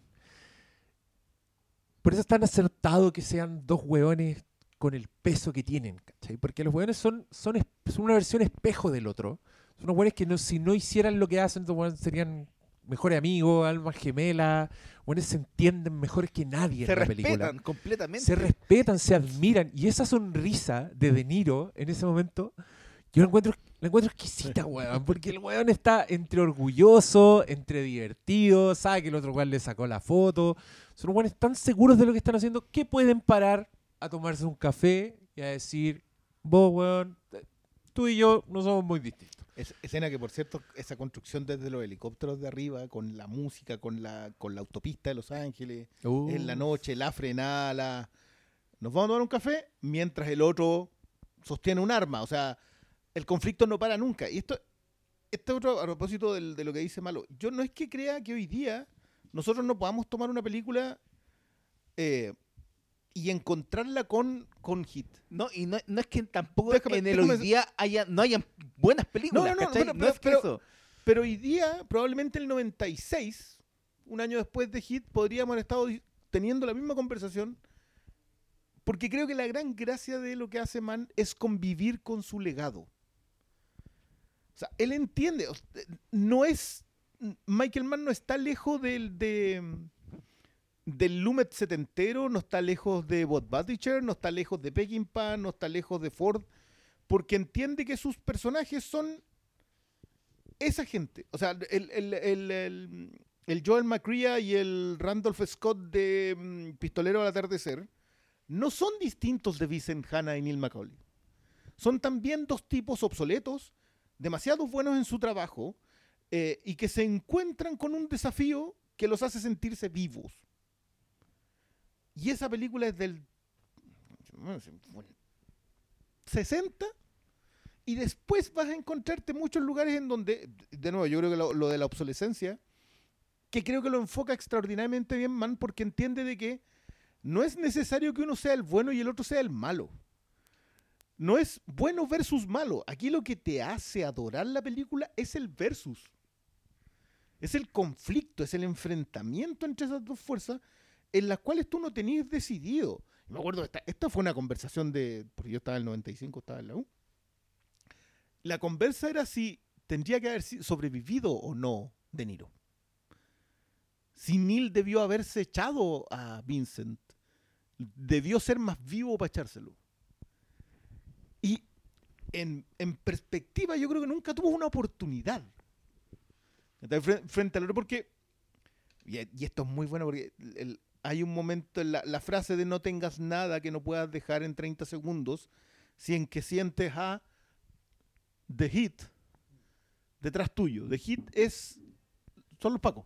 Con los pacos, sí. Es- es el- cuando sentáis el peso de la ley. Un montón de cuestiones te respiran en la nuca, el calorcito ese, todo, todo eso. Ese es un slang de Chicago, que es el origen. la esta historia tiene un origen en Chicago, es ahí donde mueren niños. Pero ese es slang canero, es el Es- slang de... exacto. Sí, pero es de sí, Chicago. for real. Mm. En, lo- en Los Ángeles ocupan 5 Entonces, esto que se trae, que también tiene su referente en lo que le pasa al personaje de James Caan en eh, The Thief, que tiene a su amigo en la cárcel, o sea, Neil también tuvo un mentor, que es el que menciona, o sea, alguien me enseñó a decir esto. Y esto es otra de las cosas a propósito del profesionalismo de Michael Mann. ¿Pero no es Tom Noonan su mentor? ¿El personaje que le No, da la...? No, no, no, no. no. ¿No? No, Tom, oh, loco. Tom Noonan, el personaje de Tom Noonan trabaja en DARPA. G- 1995, Internet Ah, no, no, como... no, perdón, me confundí. Eh, John Boyd. No, tampoco, ¿Tampoco? John Boyd, no, Ah, John ya. Boyd es perista. John No. Boyd solamente es el tipo encargado de hacer que los mueve los- Exacto, ese Sí. es el, el- el perita. Eh, el personaje de Tom Noonan, que acá es un tipo que está en silla de ruedas, eh, que aparte que ya había colaborado con Mann, entonces para lo, para Eh, cuando uno le de tiene los regalos... Fairy en, en Exacto. Sí, po. Manhunter. Eh, y que lo tira a una silla de ruedas y se saca personajón. Porque es un. En dos cosas, ¿no? No, ese Y- viejo es yo-. Pero le dice. eh, bueno, ¿y tú de dónde sacas esta información? Flota por ahí y yo la junto. Esto en 1995, Internet no existe. La idea de este tipo juntando información para saber exactamente lo que era esto otro, no, no está. No, no era algo que nosotros pudiésemos computar en esos años. El personaje está escrito como si hubiese trabajado en DARPA, en el Internet primigenio de principios de los, de fines de los 70, principios de los 80. Michael Mann se dedicó a que todos los personajes tengan historias hacia atrás para que los actores llegaran con ese personaje así construido. Val Kilmer era eh, un tipo que se dedicaba a revisar las apuestas en Las Vegas. O sea, si veía a alguien haciendo trampa, era un enforcer, era un... un- sa- eh, llegaba, te agarraba, te agarraba. El cachazo, rompedeo chico. como en casino que te muestran esos personajes. Y Ashley Judd era prostituta en Las Vegas. ¿Sabes para qué está escrito que ella es prostituta en Las Vegas? Se encuentran ahí y finalmente terminan siendo pareja. Solamente para el gesto que le hace Ashley Judd En, en el el balcón. balcón. Qué belleza. Solo para Esa eso. escena, weón. Yo, yo cuando cuenta esto, o sea, no, es que esto pasa por esto y por esto. Por eso le hace el gesto. Yo dije, loco, ¿en serio escribiste toda esa historia para que un gesto del que nadie va a tener más registro que el hecho de que ella le avisa tenga sentido? Es que, Ese es Michael Hay una... es que, que- que además es, es que es hermoso porque está ahí y podéis perfectamente no saber y entendí, escena es No lo tienes que mostrar. Claro, ahí ¿Sabes también el- entendí por qué el- conoce a alguien en Las Vegas esta mina que es Hans. ¿Cachai? Que el- en el material extra de la- de- de- del Blu-ray eh, hay, hay conversa- presentación de la Academy Award, bla, bla, bla. Christopher Nolan presenta a Michael Mann y el, El de elenco de Hit. Claro, en el FA. Y es gracioso porque Nolan, como muy ñoño que es de las películas, y eso no tiene nada de malo, el bueno hace unas preguntas que dejan chico a Fernando Paulsen. Y es muy, es muy interesante de ver porque efectivamente tienes ahí a, tiene ahí a Michael Mann, a Robert De Niro y al Pacino. Y se ha- arma un soliloquio muy enrevesado para tratar de preguntarles si llevaban algo de sí mismos al personaje. Una cuestión que anda por ahí como buscando una profundidad que De la interpretación. de pues, interpretación, de composición, de creación, de narración, de escritura, etcétera. Es gracioso verlo porque efectivamente eh, De Niro no contesta nada porque no se acuerda, no le importa. No el le weón importa, vivió el personaje en su momento. Y Pacino claramente no entiende bien la pregunta, porque también es un actor de teatro, ¿cachai? De tabla la weá. Pero, pero sí da a entender lo que está diciendo el Christian y es una prueba lo que dice Christian de que efectivamente el backstory de los personajes de Michael Mann es profundo. Y, y Pacino lo ilustra en- en- un poco respondiendo, tratando de responder algo, diciéndole, bueno, puta, esto yo no lo debería decir, ¿cachai? Eh, pero lo Michael lo escribió. Pero y- 25 años después quiero que pero quede 25 claro. creo que quede claro que mi personaje jala coca. ¿Cachai? Y es súper ilustrador de la cuestión porque en ninguna parte, ni en edición extendida, ni corte del director, ni versión de cuatro horas de esta weá, hay una escena del personaje de Al Pacino jalando coca. Porque no es relevante para lo que vemos en la pantalla. Pero efectivamente Pacino cuando actúa lo sabe, conoce esa historia del personaje y reacciona como tal. De hecho, Nolan también le dice cómo, qué es lo que mueve a tu personaje para salir prácticamente saltando por la escalera de la urgencia, eh, bueno, como si se hubiera puesto... eh, claro, tiene que ver con eso, pero no tienes que verlo. Y eso es lo que hace la cuestión, hace que una película como esta, que si tuviéramos que resumir la trama, que no lo hemos hecho en esta conversación, no, le hemos contado a la no, gente que pero es que el resumen, ¿cuánto tendría? ¿Tres líneas? No, no, no, no. Porque no, podemos no, entrar a- a resumir en la trama detalles que son orgánicos de los personajes. Y de repente tenéis, claro, tenéis una película que es de gente hablando, pero no te perdís en ningún minuto. Este, este es un detalle que Es yo una quiero- weá que que, quiero- tienes escenas de gente hablando en el balcón, escenas de gente hablando en un auto, escenas de gente hablando en- en- a la salida de un negocio, Dentro de camioneta. y todo es importante. Eso es lo que tú decís delante, Paulo. En esta película, to- más que no, es no tiene que ser grande. Hay cosas que son muy grandes. La escena del tiroteo, obviamente, todos están pensando en eso. Pero que es importante. Es importante lo que les pasa. Cada weá que les pasa, que, que dicen, que, que, que no dicen, que, que plantean, que, que deciden. Todo es importante. Y no porque el guion sea una pizarra triple Que lo de es. viajes en el tiempo, que sí lo es, pero no porque no porque la weá esté contada en tiempo real y en tres momentos distintos, y weá, no es enrevesado por eso, es enrevesado porque es todo importante. Todo lo que les está pasando a cada uno de ellos es intenso, porque es su vida la que está en juego.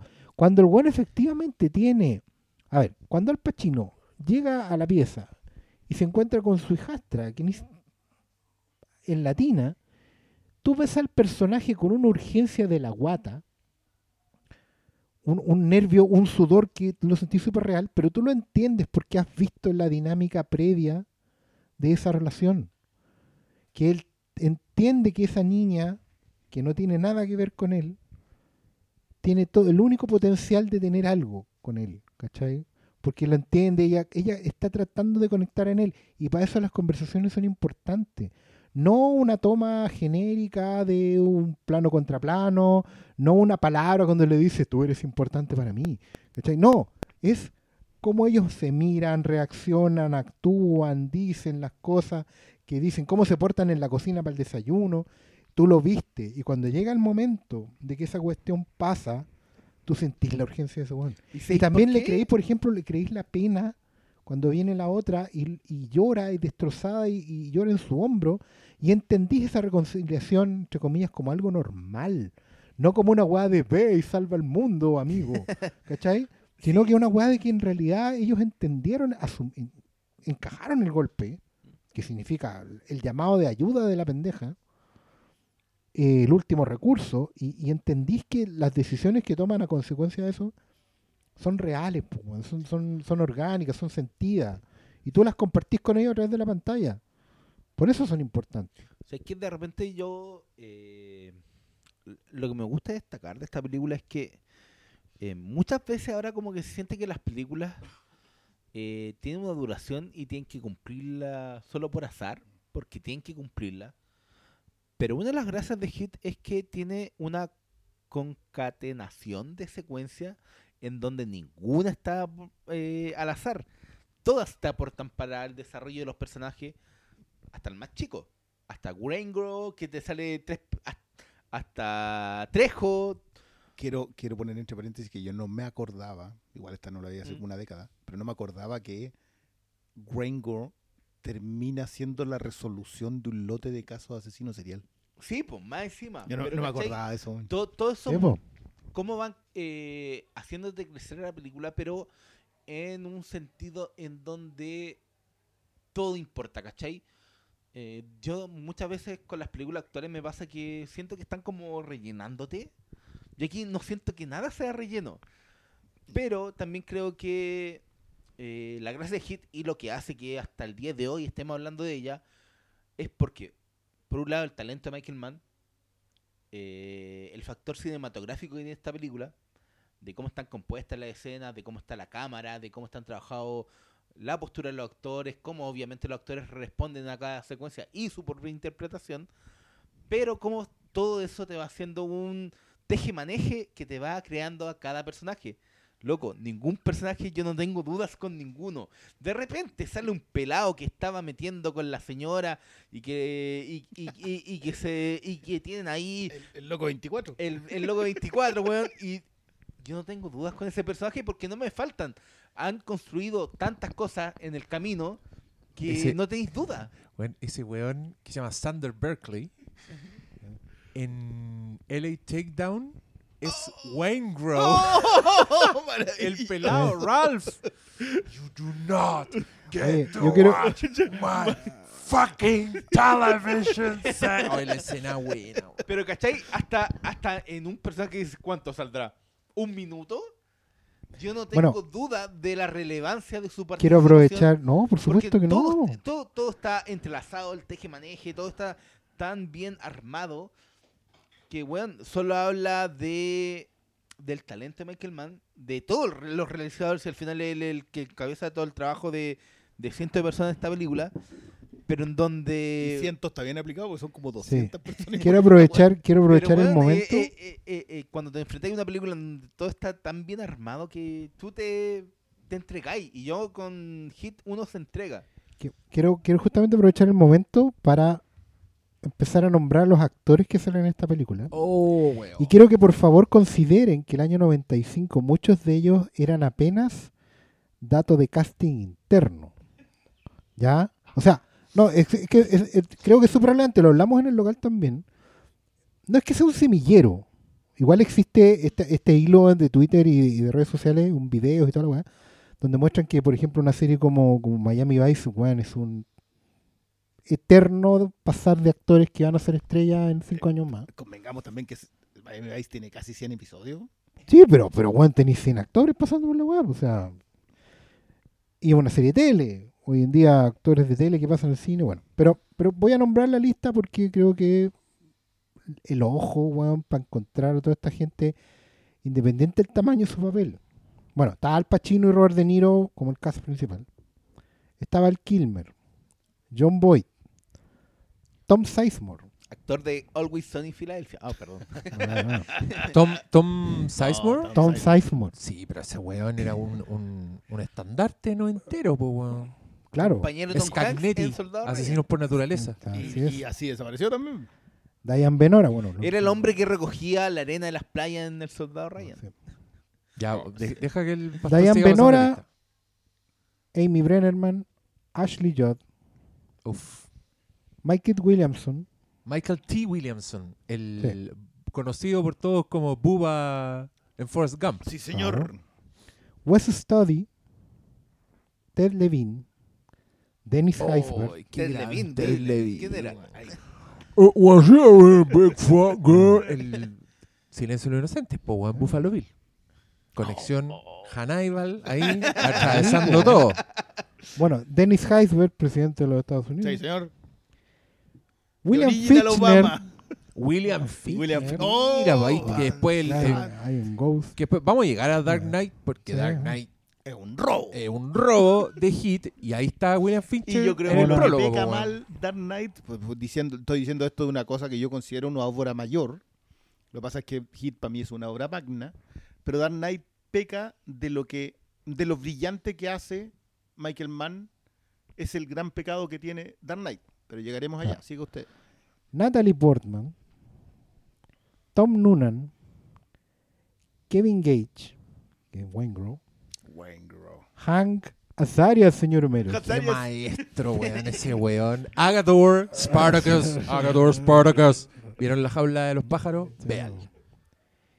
Y de ahí, bueno, ya vamos saltando a nombres como Danny Trejo, Henry Rollins, Henry Rollman, su papel de Henry Rollins. Weón es como uno de los, de los hombres que manda el. El soplón de Van Sant. el soplón de Van Sant que le sacan la chucha en el Y que se ve departamento, gigante, weón. que era un rockero de fuste en aquel momento y estaba tratando de pasarse al cine.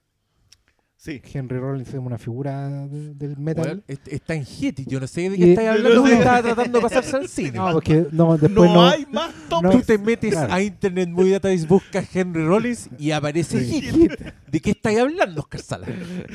Bueno, a eso me refería con que eran nombres que estaban. No estaban en el radar de todo el mundo en ese momento, pero por algo fueron escogidos. No, pero es que la cagó, que buen elenco, weón. Bueno, y el último dato que uno, uno de los de los dealers negros era Tom Locke, famoso rapero, cantante. No, pues, de- que, es el que, que es el que trata de engrupirlo po, y que tiene esa Sí. voz muy característica que también salió en la aventura. Funky con Y el que- Medina. sí, pues y el que ¿ah? le dice como I told you Slick was a good thing. Y el otro weón se Ot- vuelve. otra escena oye, precisa. Bueno, y, y Jeremy Piven como el Dr. Bob. Jeremy, el weón que le pasa la camisa. Jeremy Piven, dice, me la, me la regaló, me la regaló mi hija. ¿Qué raja me importa a mí? Porque Give me, a, give me a fucking shirt. Y, el, y ahí le pega esa mira, que weón, De Niro. No, hoy día.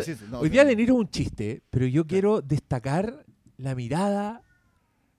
ful- cuando De Niro te fulmina con la mirada, debe ser una de las weas más intimidantes que existen. O sea, Inclu- Incluso cuando no lo estáis viendo, como estoy Piensen- hablando con un teléfono vacío. piensen en Hit cuando el weón tiene como tres momentos en que se pega la mirada fulminante de Robert De Niro.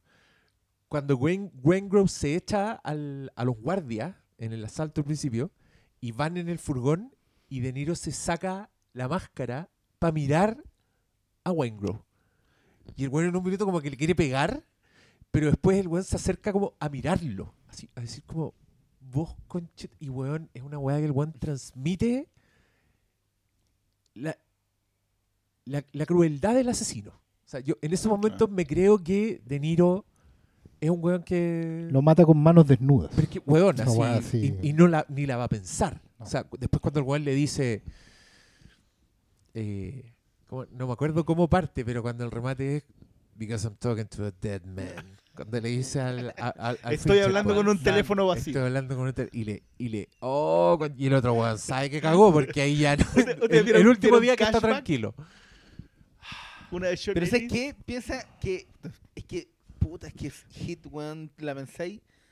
Temas de la, la mirada. Hay una secuencia en el Veámosla. restaurante. En donde. Como que el De Niro lo pesca. Pesca a Waingro. Y lo, le empieza a pegar. Y uno de los weones queda como sapeando. ¿Qué chuis está pasando? Y lo mira a Sizemore. No, Sizemore. sí, pues Michael Cherino lo No, mira ahí es Una de las tantas miradas, yo creo que Pacino también tiene un par en donde cosas Y tan eso- sutiles que y lo bueno- que ni siquiera requieren Y lo bueno es que las miradas no son iguales. no, pues, y no son iguales. Tienen y- que ver con la forma de cada personaje, cómo se mueve en el mundo. po. Y- Claro, lo de, lo, de, lo de Pacino, por ejemplo, es una mirada que antecede al, al grito que te va a pegar. a la weá que, que- que es una, que es como él se mueve, po, ¿cachai? Y, y bueno, la de Niro ya lo hablamos, y, y todos, pues, incluso las miradas de John Boyd, que son las de un personaje que es compasivo, que entiende, que anticipa muchas cuestiones de ese El, tipo. el, el, el perista que es John Eh, Boyd ahí, el tipo que- claro. que, ya, ya salió. Claro. Que ya salió de ese mundo. Ay, loco, y mira la escena que colocáis. Bueno, hay que decir que Diego- el Diego acaba de colocar Diego- The Shout Out. el Diego acaba, Acaba de poner fuego contra fuego. de Netflix. ¿Ya? En Netflix, Oye, digámoslo. gente, esta es una película que está en tres streaming distintos, así que no, no Sí. espero dónde, dónde envío. Así que búsquenla nomás, está en todos lados. No, y existen buenas ediciones Oye, de Blu-ray. ¿Y era, era versión de 2 horas 50? esta? O sea, la Definitive. Si es 2 horas 50, no, es la regular. La otra dura un ¿Cuánto poco dura más la de tres horas. Definitive? Tres horas y tanto. Eh, que, que yo, que yo no lo he visto, si- no sé si quiero verla. Tres horas que se me hicieron una hora y cuarto, ¿eh? de decirlo.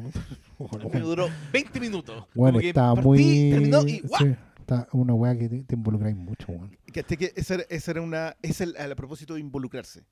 El, como, como man, lo que busca es colocar el conflicto, o sea, ese versus, como lo que tú estés viendo siempre, y no que estés decidiendo qué personaje en realidad. es el que- te entrega personajes que tú puedes querer. Es brillante, yo encuentro lo que hace con Cherrito. Michael Cherrito es un hombre de familia. Que no requiere, no requiere el dinero. Le- Claro, de hecho el otro le, le dice, le vos dicen. invertiste bien, no, no necesitáis este trabajo. Y ahí le dice una frase memorable de esto, que está- es- eso es el otro. Esta película tiene 40 líneas que tú te dejáis así como Por lo bajo. por lo bajo. Sí, Puede- por lo- puede- 40 puede- líneas en la- los primeros 20 minutos. puede, puede que estemos en el mismo rango del 100%. sí, pues. eh, pero claro, cuando le dice tú no tenés que hacerlo y le dice eh, la acción es por lo que yo vivo. O sea, hacer los golpes es lo, es lo que a mí me da vida. Y Cherrito está con su familia, juega con sus niños. Es alguien que tú decís, puta, qué bien. Pero llegado el tiroteo, el loco recoge un cabro chico y lo ocupa de escudo humano. Claro, porque en el fondo es, sigue el- siendo... Claro, en el fondo siguen siendo criminales y, y te coloca a ti en el punto de, ¿le agarraste buena a este weón?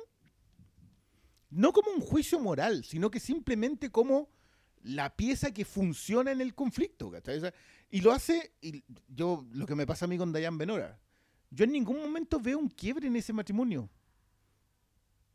Después, ellos conversan, se despiertan, su, su mañanera, ¿cachai? todo bien, toman desayuno. Lo que ¿Es la sea. esposa de Al Pacino? Diane Benora, sí. Sí.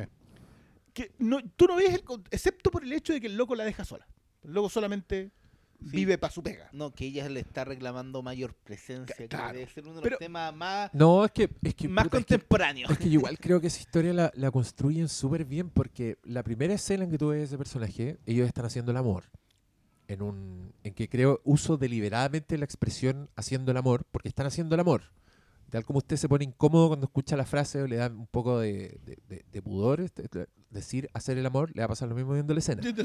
Porque un Al Pacino que es un señor, pues entonces el señor de pecho peludo, que más encima tiene como que tiene un collar de oro así en- entre medio de los Sigue pelos siendo Pachino. sigue siendo Pacino. Yo sé que a mí me consta, weón. Esta weá no me la puede discutir nadie. Al Pacino debe ser una de las personas más orgullosas de su propio pelo que existen y que han existido jamás. De hecho, que no O sea, ofende a su pelo con una peineta weón, ni champú. Al Pacino goza mostrando de su cabeza con ese pelo frondoso en movimiento y acá la gravedad hace lo suyo cuando él está arriba de la señora dándole el beso. Entonces tú sentís que estáis bien. Más encima, Michael Mann, bueno, para los primeros planos. Claro. Sentís que estáis ahí al medio de los dos hueones, básicamente. Y después de eso, ella le dice, quédate a tomar desayuno, eh, voy a hacer café. Y él está todo el rato vistiéndose, estoy atrasado, me tengo que ir, me tengo que ir. Y cuando el weón se va, esta señora agarra un frasco de pastilla, para adentro. Y yo creo que esa weá ya, ya tenéis personaje, ya tenéis dimensión. La loca no se empeba hasta que el weón se va. Y después más encima tiene este encuentro con la hija inmediatamente después donde ella el pierde el control rápidamente y ella le cuesta entrar como en ese modo, Mm. como que está leyendo el diario, no está pescando a la hija hasta que la hija como que explota y a ella le dice que, que como tú entendís que un personaje igual está muy superado, está muy hasta el pico. Eh, le cuesta la weá, el papá y la hija no, no, no aparece. Aquí está la ¿Y ¿Sabes escena de, de- Es- de hacer es el amor. increíblemente. No voy a decir adelantada a su tiempo, pero como está escrita con tanta calle, es súper es compleja en su simpleza. Por supuesto. Hoy en día, hoy en día, eh, las ficciones estamos como bien llenos de personajes que tienen justamente estas contradicciones, estos traumas que arrastran por mucho tiempo, eh, eh, amarguras que se tragan todos los días, ¿cachai? Y las ficciones eh, se preocupan de, de mostrar eso- esos dilemas porque conectan con las audiencias de hoy en día. No era algo que Michael Mann estuviera buscando en ese momento, pero para él la gente real tenía estos microconflictos que terminaban detonando todo Es que, es y que que eran creo, es que yo creo eran que lo estaba buscando, pero su audiencia era adulta. Sí, pues, también es cierto. Y por eso no se sobreexplica en nada. sí. No, Si tú te fijáis, el, el loco, el, el, el Val Kilmer acaba de comprar, estamos viendo el película, perdonen si es que en este momento nos vamos a empezar a colocar, vamos a estar en- haciendo este podcast durante dos horas y media más. Es que acaban de poner la película Este como voy weón para la empieza a colocar cuando ya llevamos una hora y media de podcast. Pero veamos la Kilmer- weá, paremos la weá, Sí, veamos la No, pero es que no, lo que están hablando. Pero Val eh, Kilmer, cu- cuando hace la compra, perdona, hace la compra y tú eso es todo lo que viste Sí. de Val Kilmer. Viste la precisión con la que el tipo vaya hace su pega. Eso, el nivel de precisión que tiene Michael Mann en esta película, lo que yo no quiero ni saber cuánto dejó fuera. Pero es que mira, ni siquiera eso. Lo que estáis hablando, la, que estábamos hablando de las dimensiones. Cuando ves a Val Kilmer, el guan tiene cara de algún que o está empipado o que el guan está drogado. No necesitáis más. Es tan buena la presentación que con la pura presencia te definen a ese personaje. Nunca te lo definen como drogadicto, pero todo lo, todo lo que te han presentando te ¿Tú aporta decís, todas que Val, ¿Tú decís que. Val Kilmer está drogado en la primera escena? En la primera secuencia se ve súper Yo encuentro que estaba muy pro, así como caminando rápido, No, agarrando si la tiene weá. una cara de que el weón antes se Pero- pegó un jale. Ya, pero igual es cara de Val Kilmer esa weá. Sí, eso, eso, venía, eso- venía llegando de... Ahora- si el weón si el no puede, si el weón no Ahora lo puede que- cerrar la boca, no, si porque tiene no puede unos cerrar la boca. labios así Ahora lo que yo me acuerdo- lo gigantescos, que weón. no tenía el dato, pero lo dijo Val Kilmer en, en esas conversaciones, es que este weón grababa escenas de hit cuando no estaba grabando Batman. Claro. ¿En serio? Sí, po. Sí, Pero Luego lo- weón, lo- son dos personajes. y era una No, lo. Él estaba preparando hit cuando estaba haciendo. Entonces, claro, siguió el fin de semana solamente a meterse al rancho del, del tiro. Solamente a Oh. disparar munición real a hacer eso. Oye, acá te presentan a Waingro, que este es un tremendo personaje despreciable. Tú nunca. Es un gran villano, Waingro. Sí, es un gran villano porque. Ostiones Ah, frescos. ostiones en su frescos. concha. Eh, y te muestran a Cherrito de una, así, que está la media entrada. Y, y este weón debe ser uno de los integrantes más profesionales de este equipo. Este weón eh, hace callar al otro loco, le molesta. eh, No, Che- Cherrito es el- la mano derecha de, de Macaulay. Y ese weón es completamente intimidante. El momento en que le pegan el guatazo a Wengro en el café y, un, y una persona que está en el El- restaurante mira, y este weón solo tiene que mirarlo. Nada más. Solo lo No, mira no. y el otro weón sabe que tiene que preocuparse de sus De asuntos. su diario. Vos sigue leyendo las noticias nomás. La sección deportiva. Yo, bueno, eso era la. A propósito de, de estos hombres obsoletos, este, este tipo de trama, la trama de que el sheriff o el Pinkerton va a perseguir a los forajidos, es una trama muy añeja.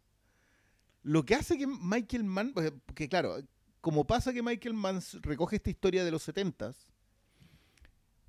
eh, yo creo que Neil viene de los 70s. Mientras Sí. que Hannah viene de los 80. Es Paco Jalao. Qué lindo. Y la remata en este momento, en los 90, en donde de alguna manera tú sentís que solamente eso es lo otro. Los Ángeles es un personaje en esta historia. Uf. Cuando van de punto A a punto B, no es como en 24 que, que el loco cruzaba Los Ángeles en 15 minutos. No, esta weá de verdad sentí que transcurre. En esta weá, correr al aeropuerto no es un cliché de final de la película. No, weón, es una weá que. No, pero, pero es una weá que tiene que ver con el tipo de ciudad en la que está ahí. No, y, y, y, y también aporta mucho el término como de de retratar como esta idea de que hablamos al principio de que Michael Mann hace películas muy masculinas, pero que el- los conflictos de los hombres son claro, no, no se sienten añejos porque es una weá de que No, te yo- puede pasar yo- en el yo- ahora, no ¿cachai? claro, pero, Entonces- por ejemplo, un personaje como Michael, que es un loco que claramente le ha levantado la mano a la señora, o sea, que lo primero que hace cuando él, él agarra una cuestión de vidrio y la tira lejos, un personaje como Michael, no sé si alguien lo estaría desarrollando hoy día. Es un personaje que solamente lo vas a ver en, un peli- en una película de este talante, o sea, en una, una película así de grande, ¿cachai? Hacha la perfección para hacer el choque, todo, el, lo- el loco de haber pero es que Quizás cuántas veces hizo la toma. Pero el, el- al, al punto que yo quería ir era que, que, que ese mismo retrato de la masculinidad eh, igual es algo que hasta el día de hoy te lo podéis ver reflejado. Es que te conocí, ¿cachai? Y no es, no es como que esto haya quedado obsoleto. Que de repente tú ves No, es que películas que, eso- te quedan como obsoletas. Eso es lo que te decía yo con respecto a que convive con su legado. Lo que hace, lo que hace Michael Mann es recoger cuatro décadas de cine de personajes masculinos rotos. O sea, yo diría que de hombres rotos. Esta, esta, esta es que sirven para una sola Son weá, una sola cosa. eso. Vincent Hanna solamente es, es un tipo que va de salida. O sea, Vincent Hanna ha fracasado tres veces en sus matrimonios. Un tipo que, que, puede ser el tope de los detectives que le. Pero es un hombre con una misión. Si no tiene misión, no, no, no logra consolidar nada al- alre- alrededor de su vida, no es capaz de mantener una relación. En cambio, y, y encuentro brillante también lo de lo que hacen con Edie, porque lo primero que hace Neil cuando Edie se le acerca es desconfiar de ella. Claro. Es un tipo que no y, tiene y es herramientas. mala onda, es Claro, abiertamente es un mala, mala onda. onda. ¿Por qué me, por qué me está ¿Qué me hablando, está señora? hablando? Y, y, y, y, y es mala onda, pero no tiene las herramientas. Y es. Y por eso, y, eh, y en esto hablaba yo a propósito de, de cuál es el error de Neil. El error de Neil, no, perdón por cómo suena, pero es abrirse emocionalmente. De hecho, cuando vuelve y pide. Perdón, O sea, no ese es un ser es un error como ladrón, pues, weón. No, es que, No claro, como pero- persona. no, exacto. Se abre emocionalmente porque vivía bajo un código. Esto, esto es algo que, que encuentro yo que tiene más de un nivel. Lo de los códigos es muy. O sea, lo tiran, tiran por encima su historia personal. Como que te habla que el papá no sabe dónde está. En algún lado tiene un hermano. Ay, qué buena esa pero caché que con eso ya tenéis definido al personaje. Solitario, pero no solo. Sí, O solo, pero no solitario, no, me acuerdo. solitario, de- po, pero ¿cachai? Pero, bueno, es que es demasiado rico ver una película en donde eh, te definen también a los personajes con, de repente, con un diálogo, con una interacción con otro personaje, eh, que no te lo tiran toro, todo encima como un tortazo. De repente uno O sea, siente no, lo, mucho no que- sobreexplican el diálogo. no, pues se siente como de repente que hay muchos cines en donde se sobreexplican las cosas aquí, no. Están, de repente son, obviamente, eh, hay cosas bien duras en la película por el propio relato y el entorno criminal, pero hay cosas muy sutiles. Y esa weá es lo que le va a Hit como un- una película inmortal. Es que yo creo que es- esas sutilezas están construidas de demasiado atrás, entonces lo que nosotros vemos es sutil, ¿Mm? pero está lo suficientemente bien construido para que para que no lo sea. ¿cachai? O sea, le- le- es la, que la escena que comentaba recién el Diego a propósito de cuando, cuando, em- cuando toma el puño eh, eh, de Niro, pero no le pega, ¿cachai? Es como que... Pero claro, ya tiene decidido que ese loco no Sí, pasa. claro. Todavía, todavía están, es que todavía están en medio de un trabajo. Claro, exacto. Claro, pero también, claro, y, y después está el, el error de que se le arranque. Que de hecho El- es el cabo suelto, es el cabo suelto que queda ahí dando vueltas. Pero sí, pues, Claro, creo que Yo creo me que esa a propósito del error emocional, es porque Sí. cuando se abre emocionalmente, Cuando tú abrís la puerta de la emoción de un tipo que ha vivido bajo una sola ley, es un monje. Se lo, se lo dice a El Hannah. código, en el- po, weón. claro, se lo dice Hannah. ¿Y qué lo- cómo así? ¿Vivís como monje? No, y el loco como que la, dis- la, la deriva. Pero en realidad vivía como monje. Y cuando se abre a Edie, la puerta, en la puerta no entra una sola emoción, pues, weón. No, No entra solamente las cosas buenas. La rabia que él tiene contra Van Sant y contra Waingro, sobre todo Waingro, hace que el loco gire en el aeropuerto. Que, que la luz cambie. Que me haré el tiempo. Sí, ¿Tenemos pues, pero tiempo? es, Tengo es que tiempo. es, es muy bonito el, el diseño de la weá porque, mm, porque están pasando todas estas cosas. Pues, o sea, el weón tiene a Edie, tiene esta posibilidad de escape, de, de paraíso, pero el weón no puede renunciar al, al, al rencor y al, y al odio. Que, que me encanta porque creo que esta weá también es, es- es código de criminal, pues weón. Es código de. de me hiciste esta weá. Claro. te- pero tiene razón el Cristian en el sentido de que él, él hasta antes de ella era lo suficientemente profesional como para entender que incluso su único foco debería haber sido arrancar. Ni Es siquiera haber, no, haber que, saldado la hueá. espera, es- espérame. Era lo suficientemente frío para haberlo hecho. Probablemente no se le habría. A lo mejor no se le hubiera quedado los cabos sueltos. Pero independiente de eso, el buen habría arrancado. La lo que pasa es que cuando- no es rentable. Claro, cuando ya el buen se abrió. Porque el buen en un momento, claro, habla con la mina. Empieza a entablar una relación con la mina. Habla con, con, con Pacino, digamos, con, con Hannah. También, de una forma u otra, empieza a entablar relaciones con la gente. Le duele, eh, tiene, tiene un acto de, de- de- una conversa con Trejo antes de. No solo para sacar la información, ¿cachai? El otro buen. Él ya sabía que ese buen eh, se había abierto, ¿cachai? Dice, ¿quién no vino? ¿Cuál fue el que no vino? Sí. Trejo. Trejo fue, pues, weón. Ya lo sabe, ¿cachai? Pero tiene, tiene el momento Mercy, ¿cachai? El weón, eh, se está haciendo agua por todos lados. ¿Cachai? La... Entonces, cuando, claro, cuando vuelve, vuelve por el código, es lógico. ¿Cachai? Pero él estaba dispuesto antes de eso a renunciar al código. Es que, mira, Eh, mí- Es que no lo no- hace, po, no, es, que lo, es que lo vemos en pantalla, ¿cachai? Vemos que No, el weón no, no renuncia, pero yo creo que el, el ejercicio del código como que se lleva un poco al extremo después cuando su escena con po, sí, ese, ese es el momento en que el weón deja todo, eh, porque el weón está encima, ¿cachai? Y tienen como esa, esa mirada entre los dos en que Iri está muy desorientado. Qué pedazo de escena. pedazón de escena, pero ahí es donde yo tengo la ambivalencia en donde si deja a Idi para no incriminarla o deja Idi por no tengas nada que no, No pueda son dejar en 30 segundos. excluyentes. Claro, es que ese es el Ese- punto. esa po. es ahí es donde, donde yo creo que el personaje se le revuelve todo, ¿cachai? Que esto es, es otras cosas. Yo, tú sabes que yo tengo la, la idea de que las películas de género, lo que las hace género es el código. Porque esta, esta es una heist movie, es considerada the ultimate heist movie. ¿What? La- ¿The la- Heist? sí, es que- ¿Qué tiene pero mira, Heist? Hay una, la planeación de un crimen, la ejecución del crimen, la huida del crimen, la falla en la ejecución del crimen. Pero el el armado. crimen es como todavía quedan como 50 minutos de película. No, no es el punto. No, Es no, que no. sí es el punto, porque los películas de Heist es como el crimen se terminó la weá. Esta weá no, es la historia de ellos. Bueno, de no hecho, es la la- historia del- la- de hecho, es la historia de los personajes, no Es es, la que- historia del golpe Déjame que que, déjame que me quede para allá. Eh, y también es una película de acción muy mencionada entre las mejores películas de acción. Creo que yo eso tiene que ver con la secuencia del tiroteo.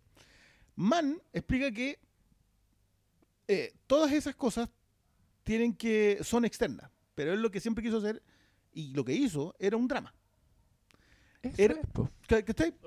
Un drama criminal, yo creo. Claro, y- Sobre no, pero es todo. que todas las otras cosas las vas colocando tú encima para que la capa del drama, para que el, el- el fondo drama sea el más importante. Man habla de que la, él se encuentra finalmente con eh, Hit cuando escribe el final. Y del final Mm. hace ingeniería inversa para que todos los personajes converjan en la secuencia en el aeropuerto, la dada de la mano, la ejecución La de... Exactamente. Esa escena, cuando él la define, cuando él dice, Vincent Hanna se echa a Neil McCauley en el aeropuerto, todo de ahí él empieza a armar todo hacia atrás y a lanzarlo. Entonces, cada uno de los códigos de código de película de acción, código de película de asalto, código, todos los otros códigos los va echando encima del drama, pero no no terminan por ser más importante que la construcción dramática de todo el resto.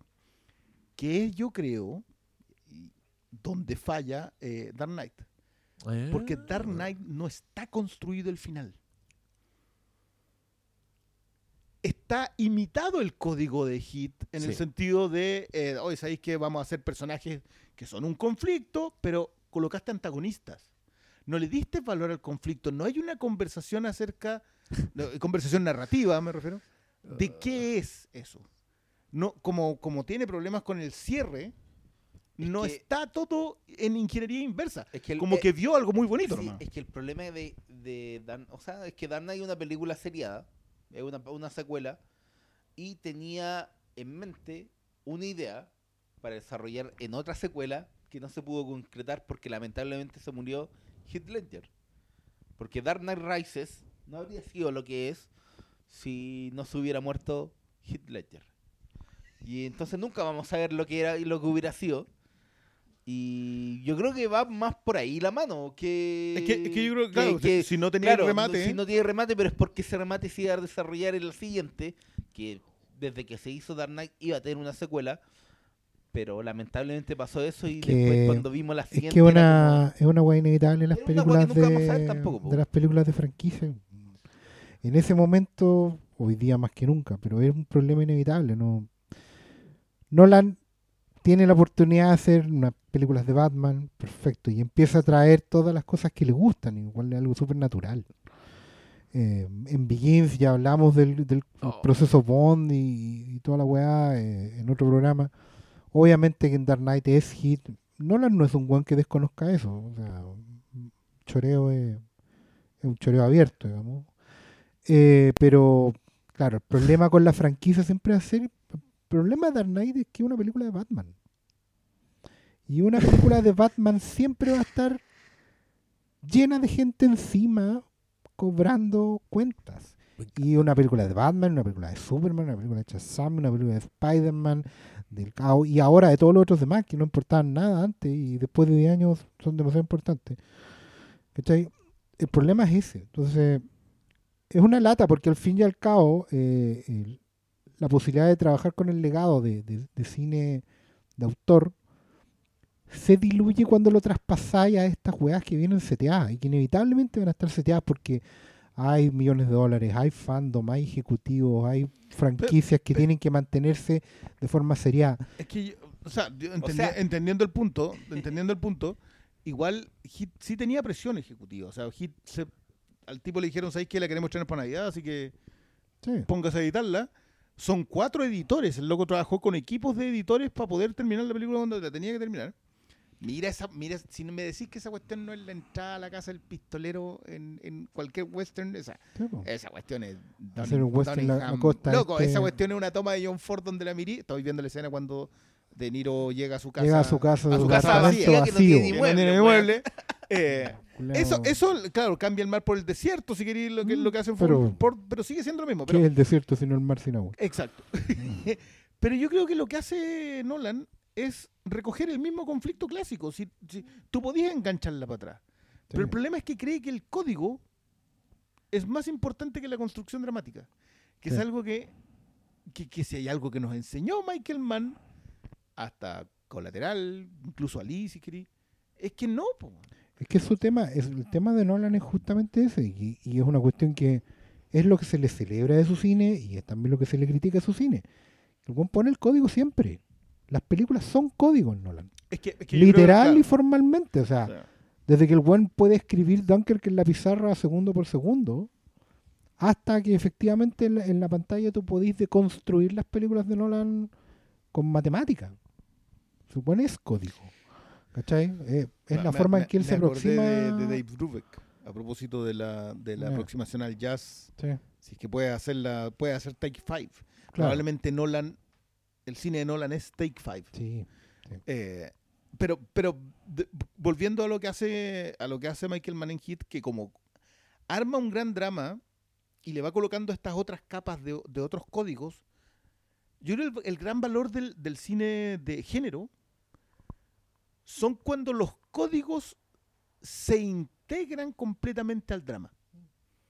O sea, cuando la ciencia Sí. ficción tiene drama de fondo, pero que a la vez una escena completamente sci-fi tiene compromiso dramático es cuando la, la, la- Sí. qué sé yo, eh, Pero eso, por ejemplo, la secuencia de- del niño Magneto tirando las puertas de hierro eh, en el Sí. principio del holocausto en X-Men. sí, ¿Cachai? O sea, es una escena completamente sci-fi, es un niño que tiene poderes para llevar el hierro, pero Claro. aún así esa cuestión tiene el peso de la, de la bueno, también el tipo de toma que ocupa, la, la música, claro. tiene el peso dramático de un niño en uno de los momentos más horrorosos de la historia de la humanidad. De la marginalidad que implicaba ser Y que está escrito y filmado por un judío que está adaptando una historia que la tiene en la sangre exacto. a Este- través de personajes de ficción que ama. Eh, ahí está. Mm. Entonces, eso, eso que, que yo creo que Michael Mann aquí lo hizo a la perfección. Yo creo que la, la filmografía de Mann en general, te- yo me mencioné en el, en el que hicimos de Insider, que Insider es mi, es mi película favorita de Michael Mann, independiente que pueda no considerarla la mejor, pero que ah, con el repaso de esta, probablemente, de nuevo el arma, estamos viendo la escena cuando él llega a conversar con Diane Menora y él tiene el arma puesta. Mientras el otro era el forajido que dejó el arma en la mesa, este no se la saca nunca porque es el sheriff. Perdón, pero es que, Ya, sé que pero estoy, para, para, estoy- para. estoy con la boca abierta porque pusiste un tema sobre la mesa. no puedo creer hay el contraplano, el plano, el contraplano, la luz, como le cae a la cara en, a ella. No, Weón, pero delante un contraplano con la tele y está el Pachino en la tele haciendo contraplano ese mismo. Ahí está de nuevo. No, la weá es brillante. Yo he estado callado todo este No, rato todo. porque, eh, de hecho, me sorprendió mucho la escena, toda la weá de Wengrow cuando llegan al restaurante, porque es de una coreografía impecable. Sí. O sea, mientras yo veía eso, ustedes hablaban de Dark Knight y, Y no van a perdonar fans de Nolan y de Dark Knight, pero Dark Knight en su, en su completitud no es mejor que esa secuencia que yo estaba viendo.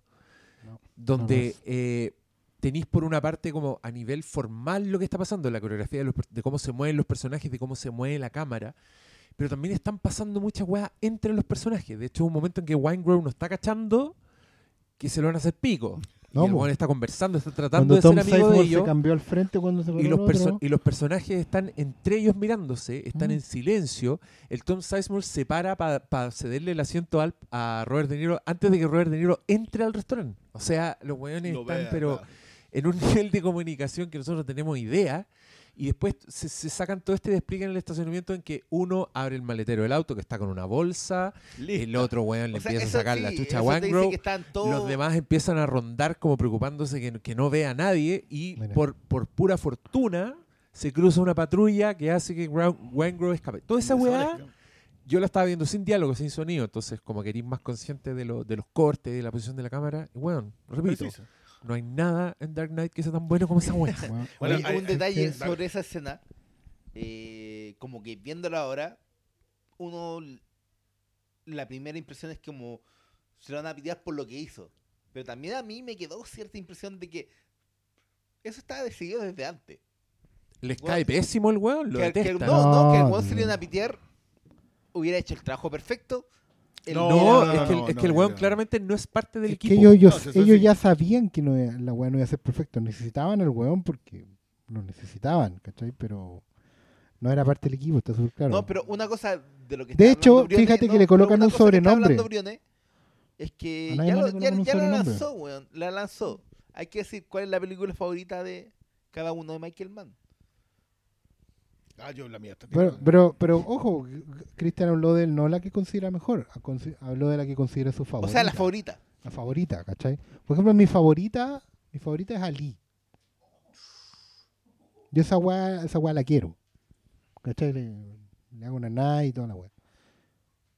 No es la mejor. Tiene sus bemoles. Pero yo quiero esa weá. Porque justamente, probablemente el tipo de película bioépica, weón, que, que te deja arriba, ¿cachai? Y, no, y se y nota toda el la weá. que tiene Michael Mann Claro. por el personaje que tiene al. Pero está filmada con el profesionalismo de Michael Mann, está escrita con la pluma de Michael Mann, está ese weón, el Will Smith, weón, lo pasaron por filtro de Michael Mann. Eh, pero además es una- es una especie de Rocky, weón, que te deja arriba, po, ¿cachai? Entonces, independiente de todos los bemoles del género, que los tiene, eh, es, mi, es mi regalona. Esa- es, es- es la película más película que ha hecho Will Smith en su vida, ¿no? Sí, sí, sí. Como su sí. obra. No, no, no me diga ninguna de esas cosas No, del, pues es que no tiene por del dónde. papá desempleado con el no, niñito, no. no, nada, Soy po, leyenda tampoco, ustedes cagando. Bueno, no Pero ¿cuál, pasar, cuál- digamos. cuál se le acerca? Como las que hizo al principio, como esa es la weá del ajedrez. Como películas buenas de Will Smith. Sí. Y la independencia, la zorra. No, güey. Obra maestra. Es que, eh, Briones, la pregunta, ¿es Ali la película más película de Will Smith? ¿De la filmografía de Will Smith? No hay nada ni que se le acerque. absolutamente ninguna duda de que esa es la mejor película de Will Smith. De Will Smith. Estoy utilizando el de Will Smith. Probablemente él apareció en mejores películas.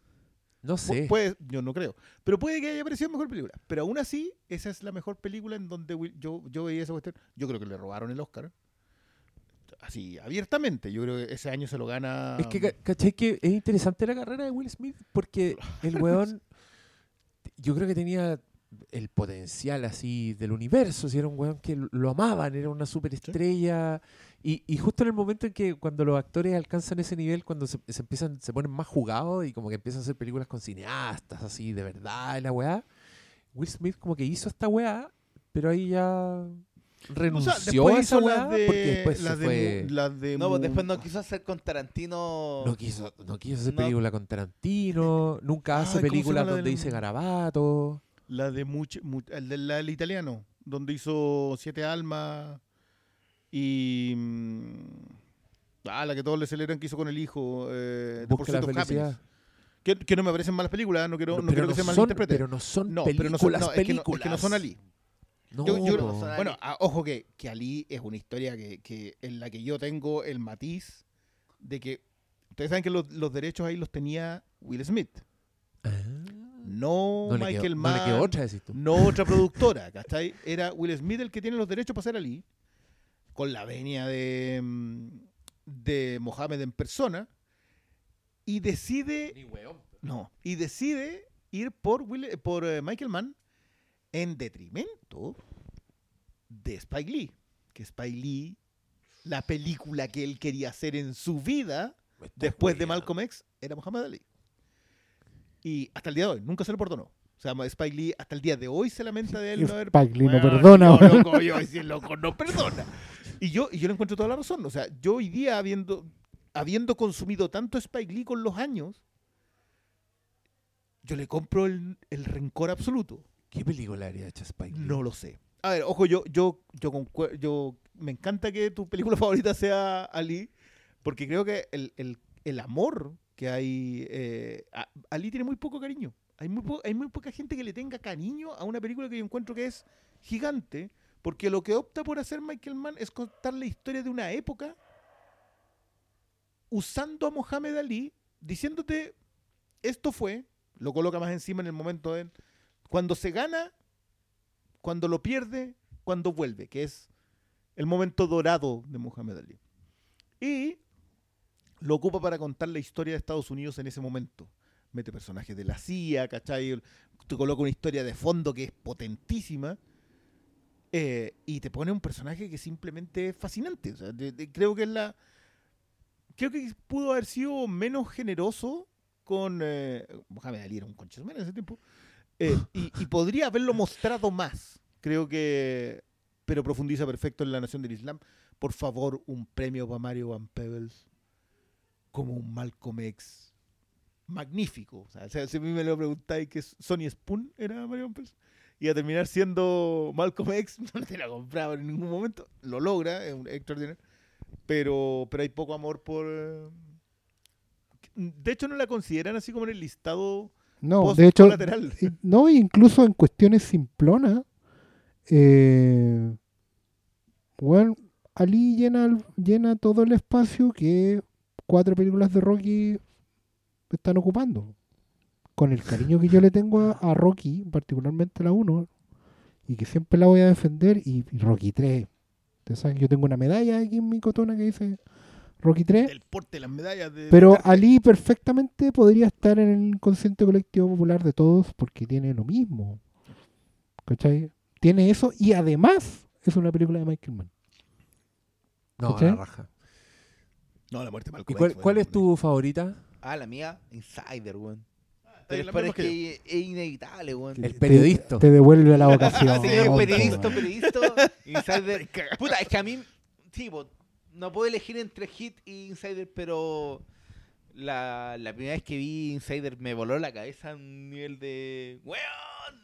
Una weá de periodista periodístico que no. Pe- película que empezó a prepararse cuando todavía se estaba haciendo hit.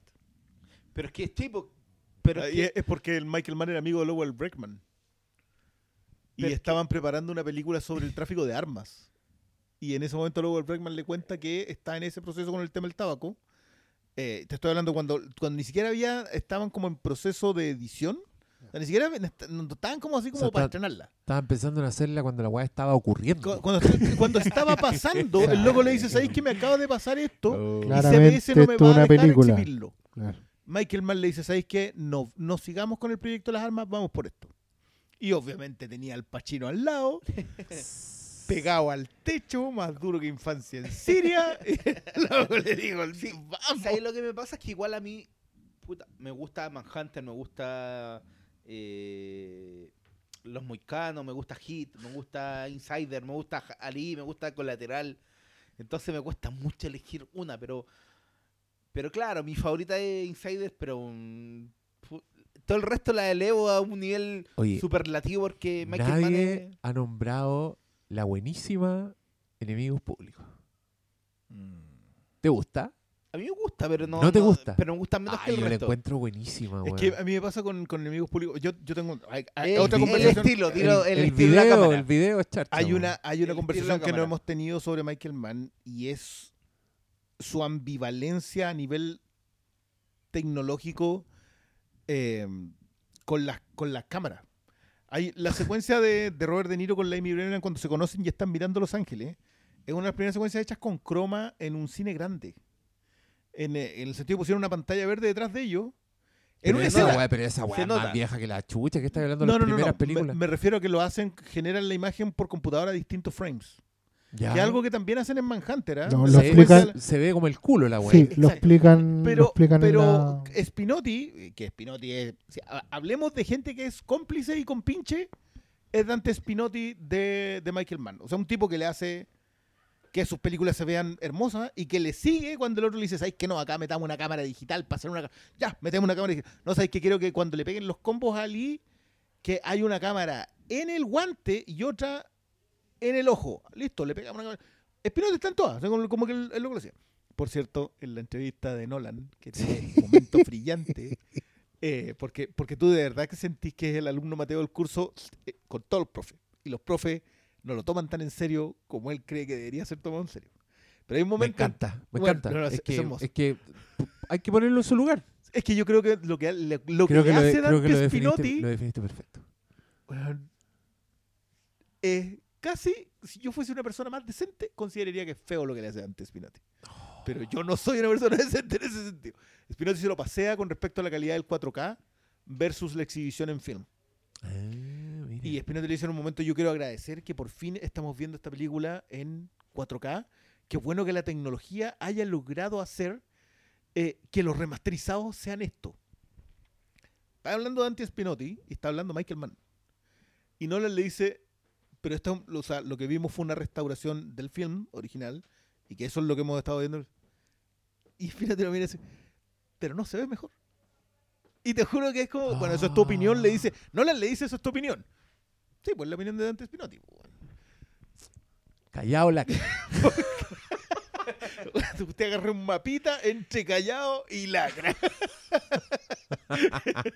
Pero es, es, muy bueno. De todas Eh. maneras, yo les recomiendo harto. Está en YouTube, está con subtítulo en inglés. Es una, mm, es una exhibición, o sea, es una conversación post exhibición en la AFI. Eh, sorprendido que salga Buba. Pero, Oye, pero yo sí. quiero, yo pero- quiero pedir la palabra. No, no, dale, dale. Es que Ahí le he preguntado cuál es su favorita. ¿Te cuando dijiste... Sí, a nadie le importa lo que yo pienso. Váyanse a la mierda. Dilo, no, váyanse a la ahora. chucha, no les importa. Si, les importara me habrían preguntado antes. No, yo quería decir que eh, cuando tú dijiste lo de la película de Los Ángeles, es que sí, po, eh, la crítica gringa dice que esta es una de las mejores películas de Los Ángeles que existe, la manera en que muestra Los Ángeles. Yo creo que nosotros, indios, tercermundistas, que no tenemos cómo cachar eso, igual percibimos eh, cómo muestra la ciudad, ¿cachai? Puede que no recono- reconozcamos Los Ángeles, no veamos en Los Ángeles que ven ellos, pero esta weá tiene un uso del rectángulo, de la composición de los exteriores, de las luces, de las noches, que, puta, ellos reconocen como Los Ángeles, pero para mí es hit, es como una weá que es parte de su mundo y que es una preciosura. Y creo que a Michael Mann le gusta mucho esa weá, le gusta la ciudad de noche. Y, y creo que por ahí va su, su- también su exploración con las cámaras, porque esa weá parte en colateral. Que en colateral él Ah, con el video, que es más rápido, que es más inmediato, vio una posibilidad de mostrar la noche como nunca antes la había mostrado. Y igual ahora, sobre todo a nuestros ojos, son unos, unos planos bien Kuma en, en, en- en colateral, como con el... No, el, el con el- proceso. sí. Claro, como, como que con la elegancia del cine de, de Michael Mann en, en- en- en las otras escenas, pero ciertos planos nocturnos con, Sí, con po. cámaras de video, cuando muestra al, al- al coyote, por ejemplo. Eh, pero, pero claro, tú entendís que como que el weón le importa otra weá más que verse increíble. Y, y yo creo que eso le pasó con, con Enemigos Públicos. Cuando yo vi Enemigos Públicos, mi sensación fue, fue muy extraña porque sentí que el video le daba un realismo a una weá que yo nunca había Sí. visto hecha así porque es una weá de época. De época. Además, Sí. entonces tení a estos señores de los 40 con, los, con full producción de, de- de Hollywood, Michael Mann con Johnny Depp, pero con cámara Kuma, po. pero que dentro de eso igual sus balaceras, sus persecuciones tienen el pulso de Michael Mann. Entonces yo cuando vi esa weá en el cine, yo salí feliz. Nunca la volví a ver, curiosamente. Que sé que, mira, a mí y pasa tampoco con... hemos nombrado esa peliculaza Miami Vice. Oh, ya. Yo voy a centrarme en Public Enemy. a mí en Public Enemy me pasa que creo que Man va al, al quiebre de siglo que igual produjo Hit. O sea, en Hit lo que él hace es volver a colocar esta vieja dicotomía entre sheriff y forajido. Pero en, en Public Enemies te coloca que el forajido está obsoleto porque llegó el mundo, ¿cachai? O sea, llegó el siglo XX, tú, no- tú no tenías que estar acá. Pero increíblemente te coloca la vigencia del vaquero. O sea, ahí te coloca uno, te, te coloca unos Texas Rangers que llegan a solucionarlo todo. Eh, con una Magnum 44 en un lado y un Winchester en el otro, ¿cachai? Son, son, son Sí, po, viejos sí, vaqueros. son- Y a eso vienen. Y eso finalmente lo que terminan haciendo. Eh, ¿Quién era Hoover ahí? El Almost Famous, el eh, Morning Show. Ah, puta, se me olvidó el nombre. ¿Quién? ¿Quién de Morning Show? El, el, el, el, el, el- ah, el- el, el Doctor Manhattan. Sí. Oh, puta, se me fue. se me fue el Billy perdón, Kudrow. perdonen. Kudrow. Billy Kudrow. Que él es, que él es. I'm a golden god. Bueno, excelente, un, un tremendo. Es que, que eso es lo otro. Yo encuentro que Public Enemy está muy bien construida, pero todo lo que construye ya, ya me lo había contado Michael Mann en algún otro, en algún otro tono. Ah, ya te Entonces Public Enemy para mí es innecesaria. No, a ver. En su, que lo agradezco, gracias por cosas innecesarias de ese, de ese talante, Sí. pero, pero no. Y, ¿Sabes qué? y de Miami Vice mejor no lo ¿Sabes qué me pusieron ¿No a pensar? tampoco? No, no, Tampoco, ¿En serio? que. Pero ¿Sabes qué me- weón, Oh, tiene yo weas vi muy una vez esa se me olvidó. Me pusieron a pensar una weá que esta especie de inmolación de Michael Mann por una búsqueda de de algo que no sé si encontró. Ay, Probablemente este, este, tú, con el dato que diste hoy día, digo, de las weas que está haciendo, que al final es una especie de regreso, Ojalá. Eh, nos demuestra, pruebe o, vea qué estuvo buscando en este tiempo, haciendo eso, esas inmolaciones técnicas. Porque yo creo que alguien que tiene ese talento, yo estoy viendo en este momento Hit, y alguien que tiene ese talento eh, no lo puede haber perdido. Lo, lo sacrificó en, en pos de algo. Esto es el Kwisatz Haderach yéndose al desierto. En dos años más me van a entender. Eh, pero ¿sabéis qué? Es que me acabo de pensar que creo que creo que solo hay uno que, esté- que lo haya hecho tan bien. Y, y justamente es alguien que hoy día hablamos que está muy desaparecido. Que es Soderbergh. Sí.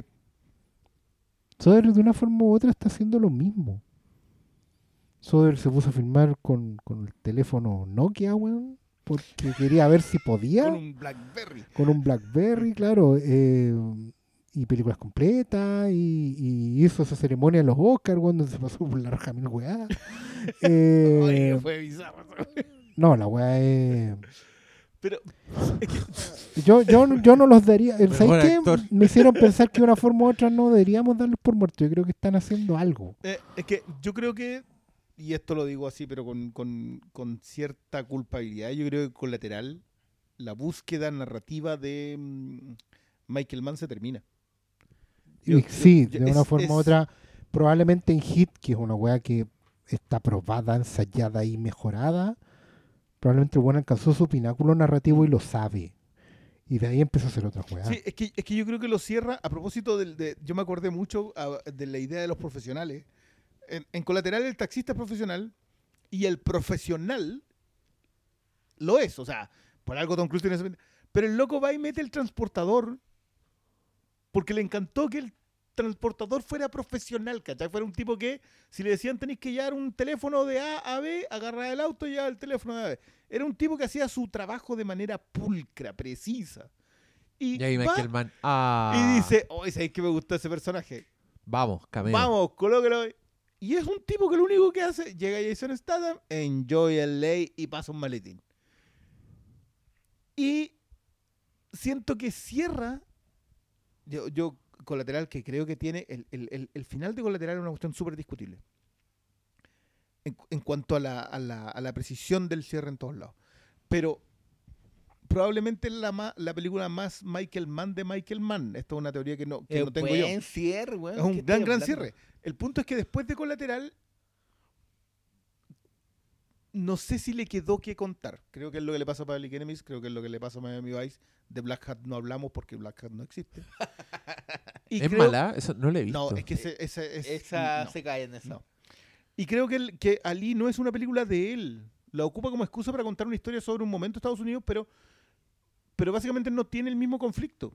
El conflicto con el que vive Michael Mann en toda su cine, en, Public Enemies, en Miami Vice, en El Último Moicano, en Manhunter, no está. po. No, no, no, no está en Ali, por lo tanto no, es una. No, si de una forma u otra todo está resuelto en Hit. Y, y yo te diría que es. Y, y por eso Y- también es menos gente en colateral. Y probablemente también por eso el escape de una forma u otra. De, No, no, yo, yo, yo creo que el, es la Divague. cabalga- el colateral es la cabalgata del desierto de Ujú. Michael Mann y por eso no, sí. por eso no ha vuelto. Por eso Lucky también resulta tan compleja porque, porque por tratar de hacerla tan profesional, Lucky es la serie que él hizo con Scorsese y con David Milch. Cáchate con el triunvirato de gente y esa serie no resultó. O sea, O sea, era también- Dustin Hoffman no, protagonizaba. Pero esa serie tuvo la mala suerte de que, de que filmando la wea se le murieron no sé cuántos caballos y se No. tiraron encima, pero con, Bueno, eso, eso, con- eso tenía. con un ejército. No, y no solamente caballos, murió gente en la producción. No, no. Y probablemente algo que a un profesional como Michael Mann no, le debería haber no, pasado. si Entonces se- claramente no estaba tan involucrado. O sea, no. Michael Mann dijo, si va a morir gente en esta wea, va a morir. Va a morir gente, pero vamos a hacer esta Sí, pero porque yo quiero que mueran, no porque se les murieron porque no hicieron su pega. justamente lo que estábamos hablando de profesionalismo. Sí, demasiado remarcado. Si, si- si no han visto Lucky, Lucky tiene una sola temporada. Debe estar disponible, me imagino, en HBO. Eh, igual echarle una mirada. Una, es una muy buena serie, pero que tú como que la sentís destinada a que era gigante o no existía. Como, como no tenía un punto intermedio en donde fuese creciendo. La serie era enorme, la filmación. Loco, la filmación de la carrera de caballo, no Sí, preciosura. Ah, Pero claro, David Milch ya estaba medio complicado en la vida, digamos. Era un- David Milch era el creador de Deadwood, un tipo que tenía un problema de lu- ludopatía más o menos importante. Lamentablemente enfermo, logró cerrar Deadwood en la, en la película. Mm, Un, un personaje que, que entiendo por qué se lleva también con Michael Mann. un Oye, ¿En amigo. serio vamos a terminar de la película? No, no, yo de hecho les pediré un cierre porque mañana trabajo. Chucha madre, no, sí. Pero Oye, ustedes pueden quedarse viendo la película. Ay, weón, te lo odio, si es la hora del pico. Oye, estoy muy feliz. Creo que hace tiempo teníamos un estábamos todos tan de acuerdo y estábamos todos tan arriba de la pelota con el, con el cariño por una película. Eh, Obra dejemos, maestra. dejemos esta conversación abierta porque creo que hay mucho que decir sobre Michael Mann. Yo estoy impactado con que este señor no encuentre virtudes en Miami Vice. Pero bueno, ¿qué le vamos a hacer? po? No, cosas además, que además súper porfiado, ¿no? Entonces no se puede como llegar a un término medio. Ni, ni- ¿Tú dices ni que, te- que este podcast no carece de tosudez? Eh, pero bueno, Ahí tení. Hay este- que reírse nomás, weón. Hizo la gran Michael al final. Le hicieron la seña, agarró el auto, preguntó por un arriendo y se va. buenas noches.